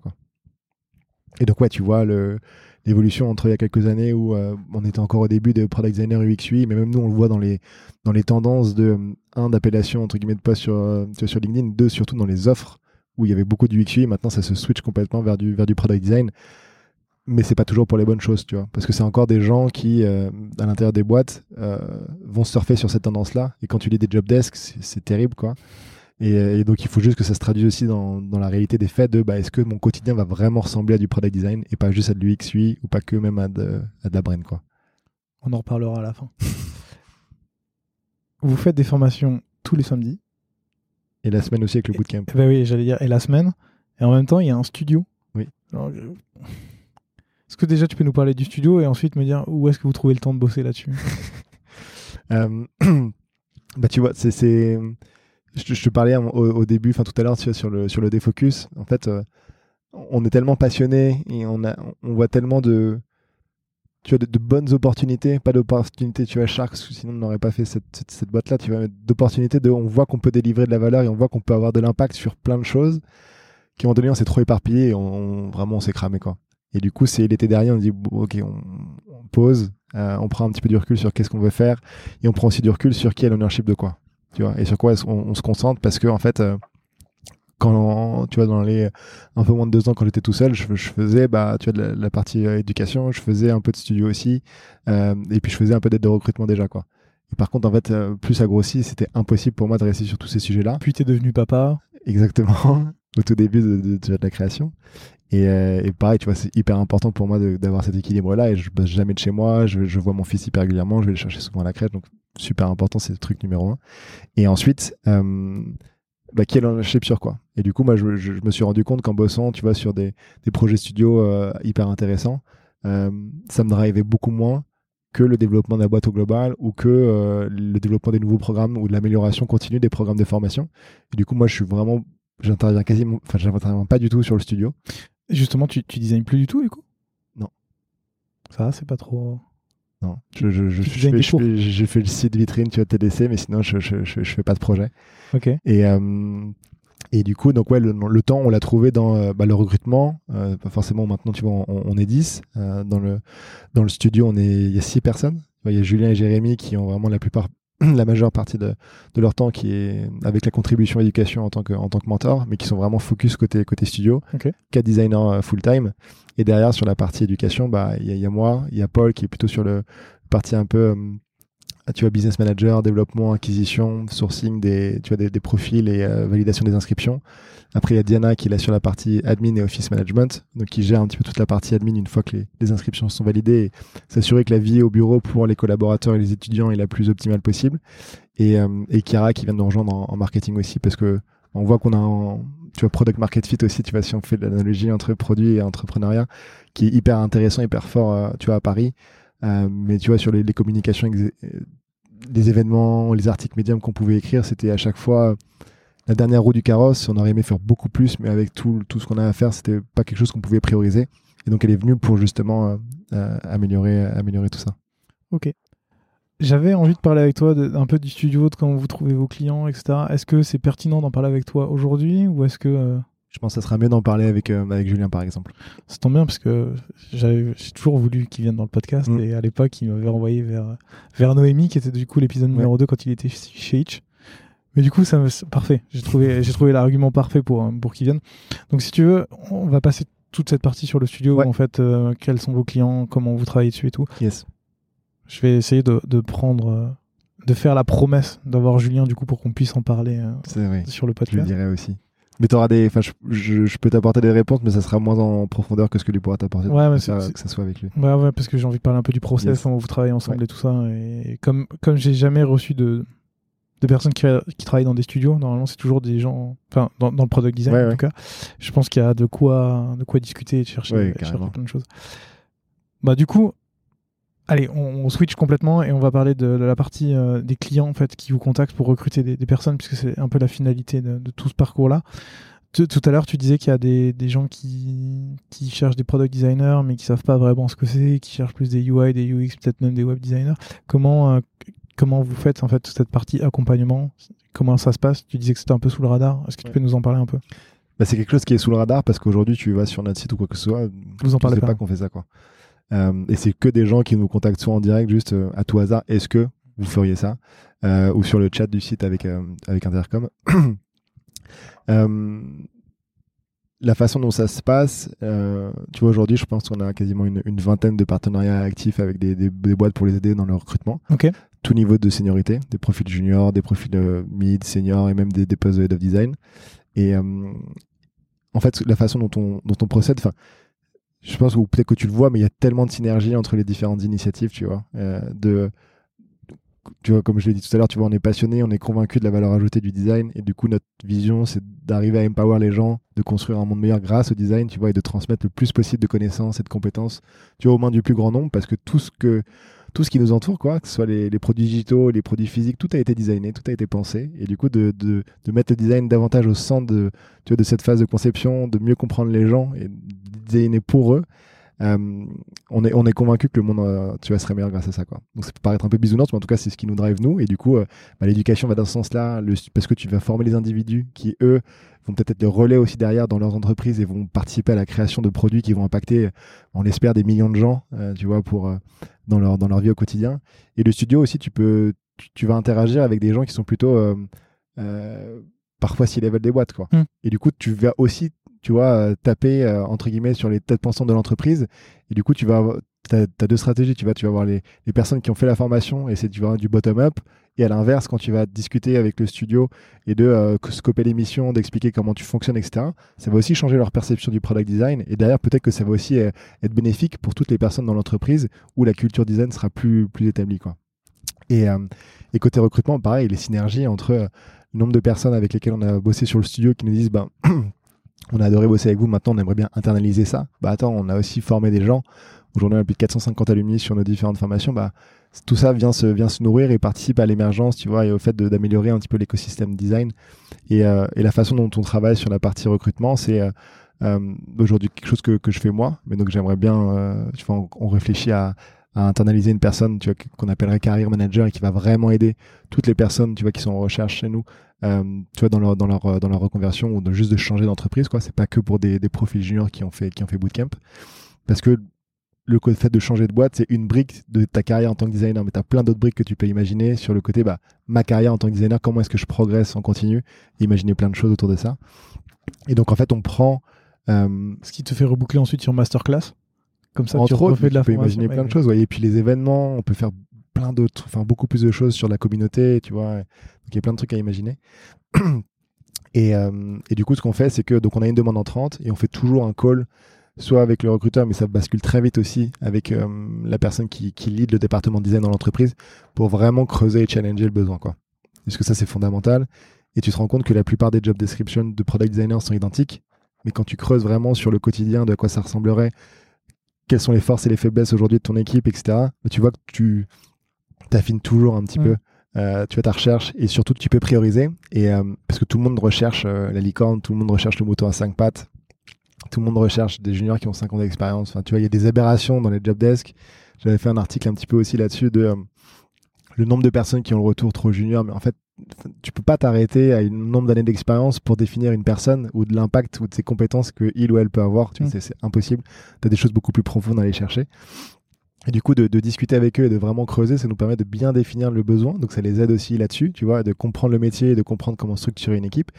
Et l'autre derrière, la valeur ajoutée qu'on apporte, c'est que, euh, en fait, on, on connaît tellement bien les gens avec lesquels on a bossé, que ce soit pendant 8 semaines ou 8 samedis, on connaît leurs soft skills, on connaît leurs hard skills, tu vois, leurs forces, leurs améliorations, on connaît leurs aspirations en temps de carrière, en termes de carrière, pardon, et d'évolution.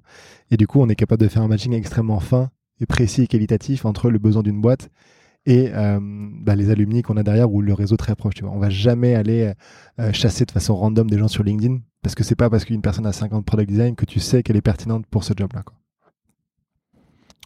Pour les personnes qui veulent pas faire appel à vous ou qui peuvent pas ou qui n'ont pas les moyens, etc. Quel conseil tu donnerais à, des, recruteurs, des PM, des, CEO sur euh, ce qu'il faut chercher chez, un product designer ou au moins comment se poser la question et pas chercher ce que tu disais le mouton à cinq pattes ou trouver la, le trade-off mm. pour, euh, pour trouver la bonne personne ou en tout cas euh, ouais, trouver la bonne personne. Mm. Parce que je sais qu'aujourd'hui, euh, les boîtes mettent des, mois à trouver des product designers et parfois c'est juste parce que le besoin n'est pas bien posé.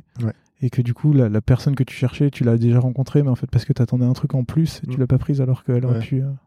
C'est une bonne question. je pense que ça dépend tellement de, de, de l'environnement dans lequel tu es, de ta taille d'équipe, de ta structuration d'équipe, de tes objectifs. Euh, de où est-ce que tu veux aller, de quelles sont les compétences euh, par rapport à ton secteur, tu vois, entre B2C ou B2B, tu vois, genre un Algolia ou un Zenly, bah, tu vas pas du tout rechercher le même type de, mm. skills. Et, et vraiment de se poser, de mapper un petit peu toutes les, tous les skills, tu vois, que tu peux, que tu peux rechercher chez un product designer et de choisir quels sont les cinq qui sont les plus prioritaires pour avoir de l'impact le jour 1 en arrivant chez toi et sur euh, les types de missions sur lesquelles je serai amené à bosser dans, dans ma squad, par exemple, quoi et parce que les gens cherchent tout quoi tu vois et de pas s'arrêter que à à ta deux ans d'XP mais en fait je, suis peut-être une brute en en product thinking, problem solving, etc. Et en fait, c'est ce qui, c'est ce qu'il vous faut, tu vois. Mm. Ou alors, bah non, je suis pas assez, assez bon en visual design, et auquel cas, c'est pas grave, tu vois, c'est pas moi. Mais en tout cas, vous cherchez déjà quelqu'un qui a, qui est extrêmement bon en termes de UI, tu vois. T'as as des boîtes où, où, quand tu creuses leur process, ils font presque pas de discovery et ils disent on veut quelqu'un qui fait full scope, euh, qui est capable de faire de la recherche, de machin et tout. Mais en fait, la recherche n'en fait presque pas. Donc pourquoi est-ce que tu vas aller chercher une personne qui est capable de faire ça alors que dans la réalité, tu en fais très peu quoi? Très clair. J'ai eu, euh, depuis, euh, depuis quelques épisodes, j'ai une nouvelle question de la fin avant, avant les ressources. C'est est-ce qu'il y a une question que tu aurais voulu que je te pose et que je t'ai pas posée? Ou un sujet dont tu aurais voulu qu'on parle et dont on n'a pas parlé? Bonne question. Euh, non, je, pense qu'il y, y, y a, un truc à creuser entre, tu vois, design et entrepreneuriat, quoi.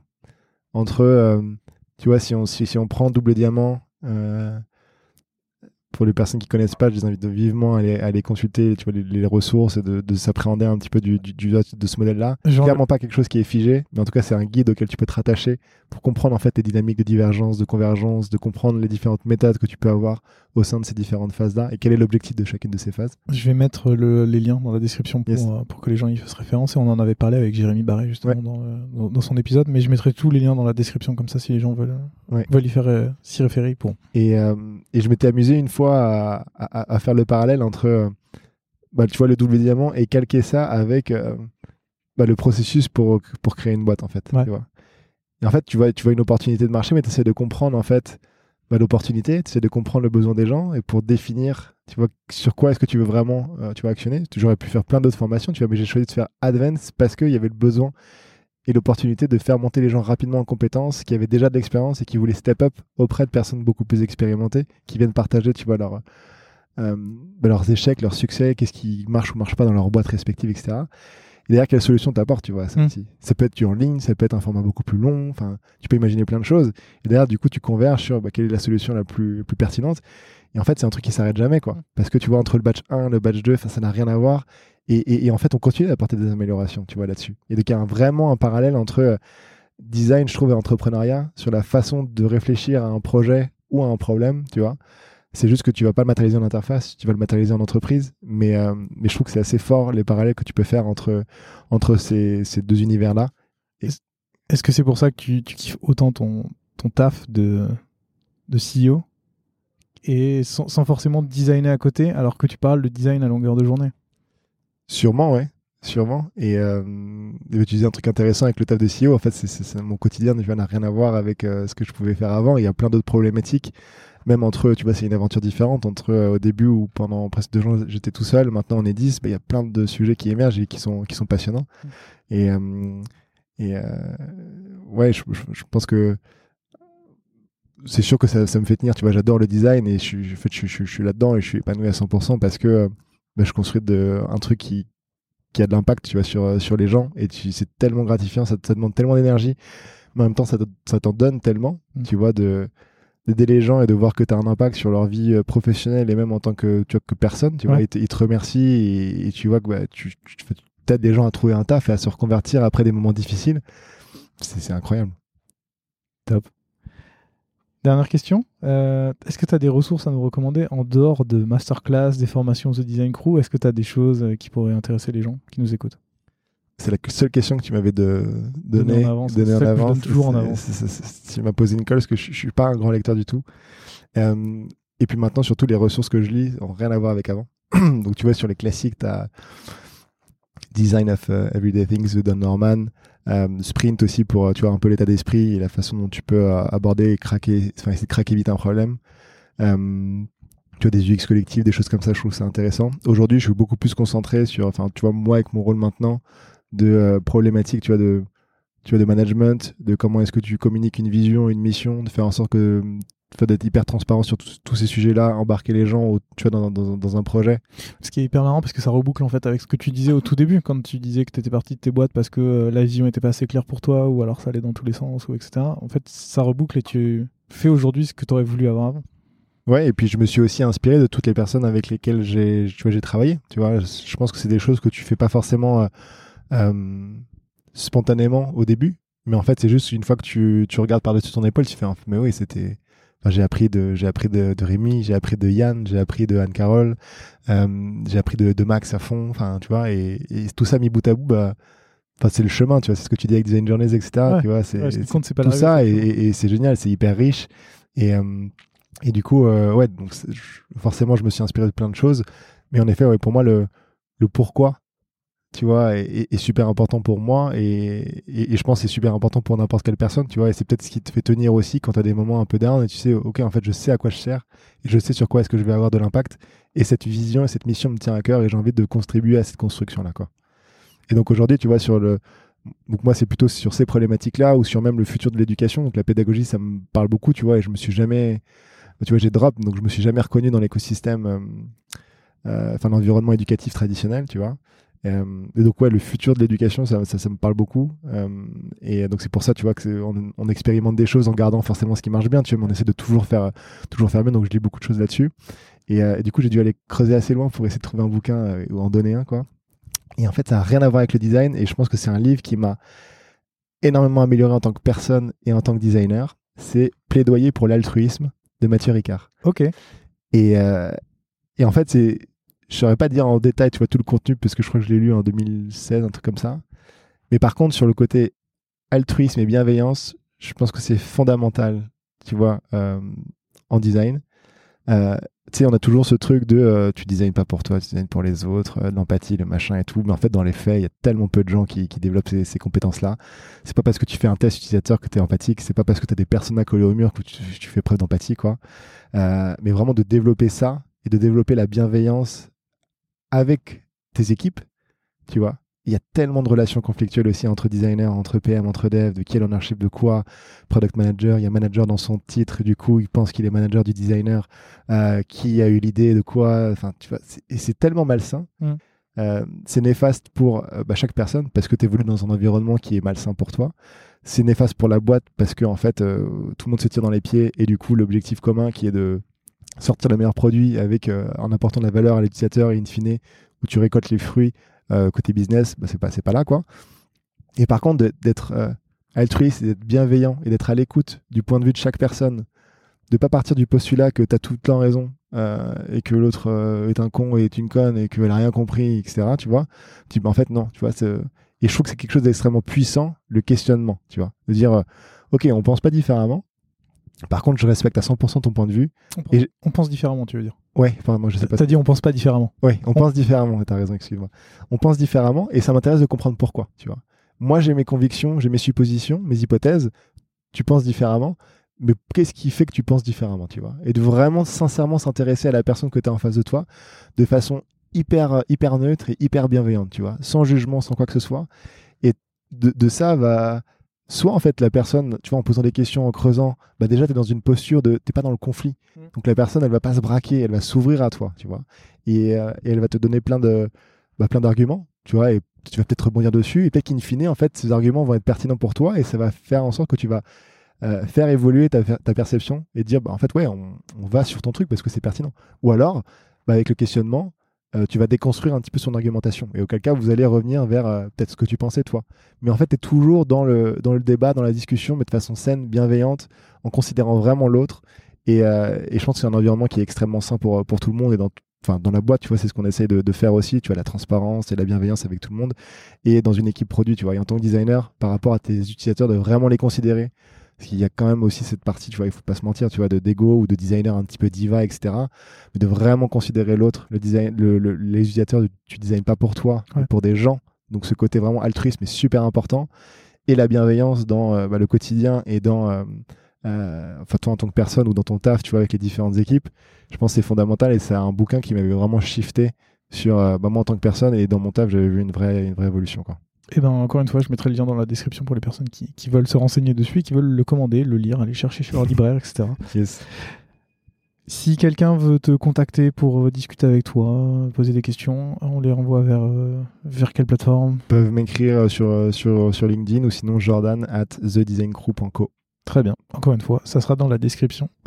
Jordan, merci beaucoup. C'était chouette de, de t'avoir dans le podcast enfin et puis de pouvoir un peu discuter de, de The Design Crew et de tout ce que tu as apporté, de ta réflexion, etc. Merci Merci beaucoup. et puis à très À bientôt. très bientôt. Salut. Salut.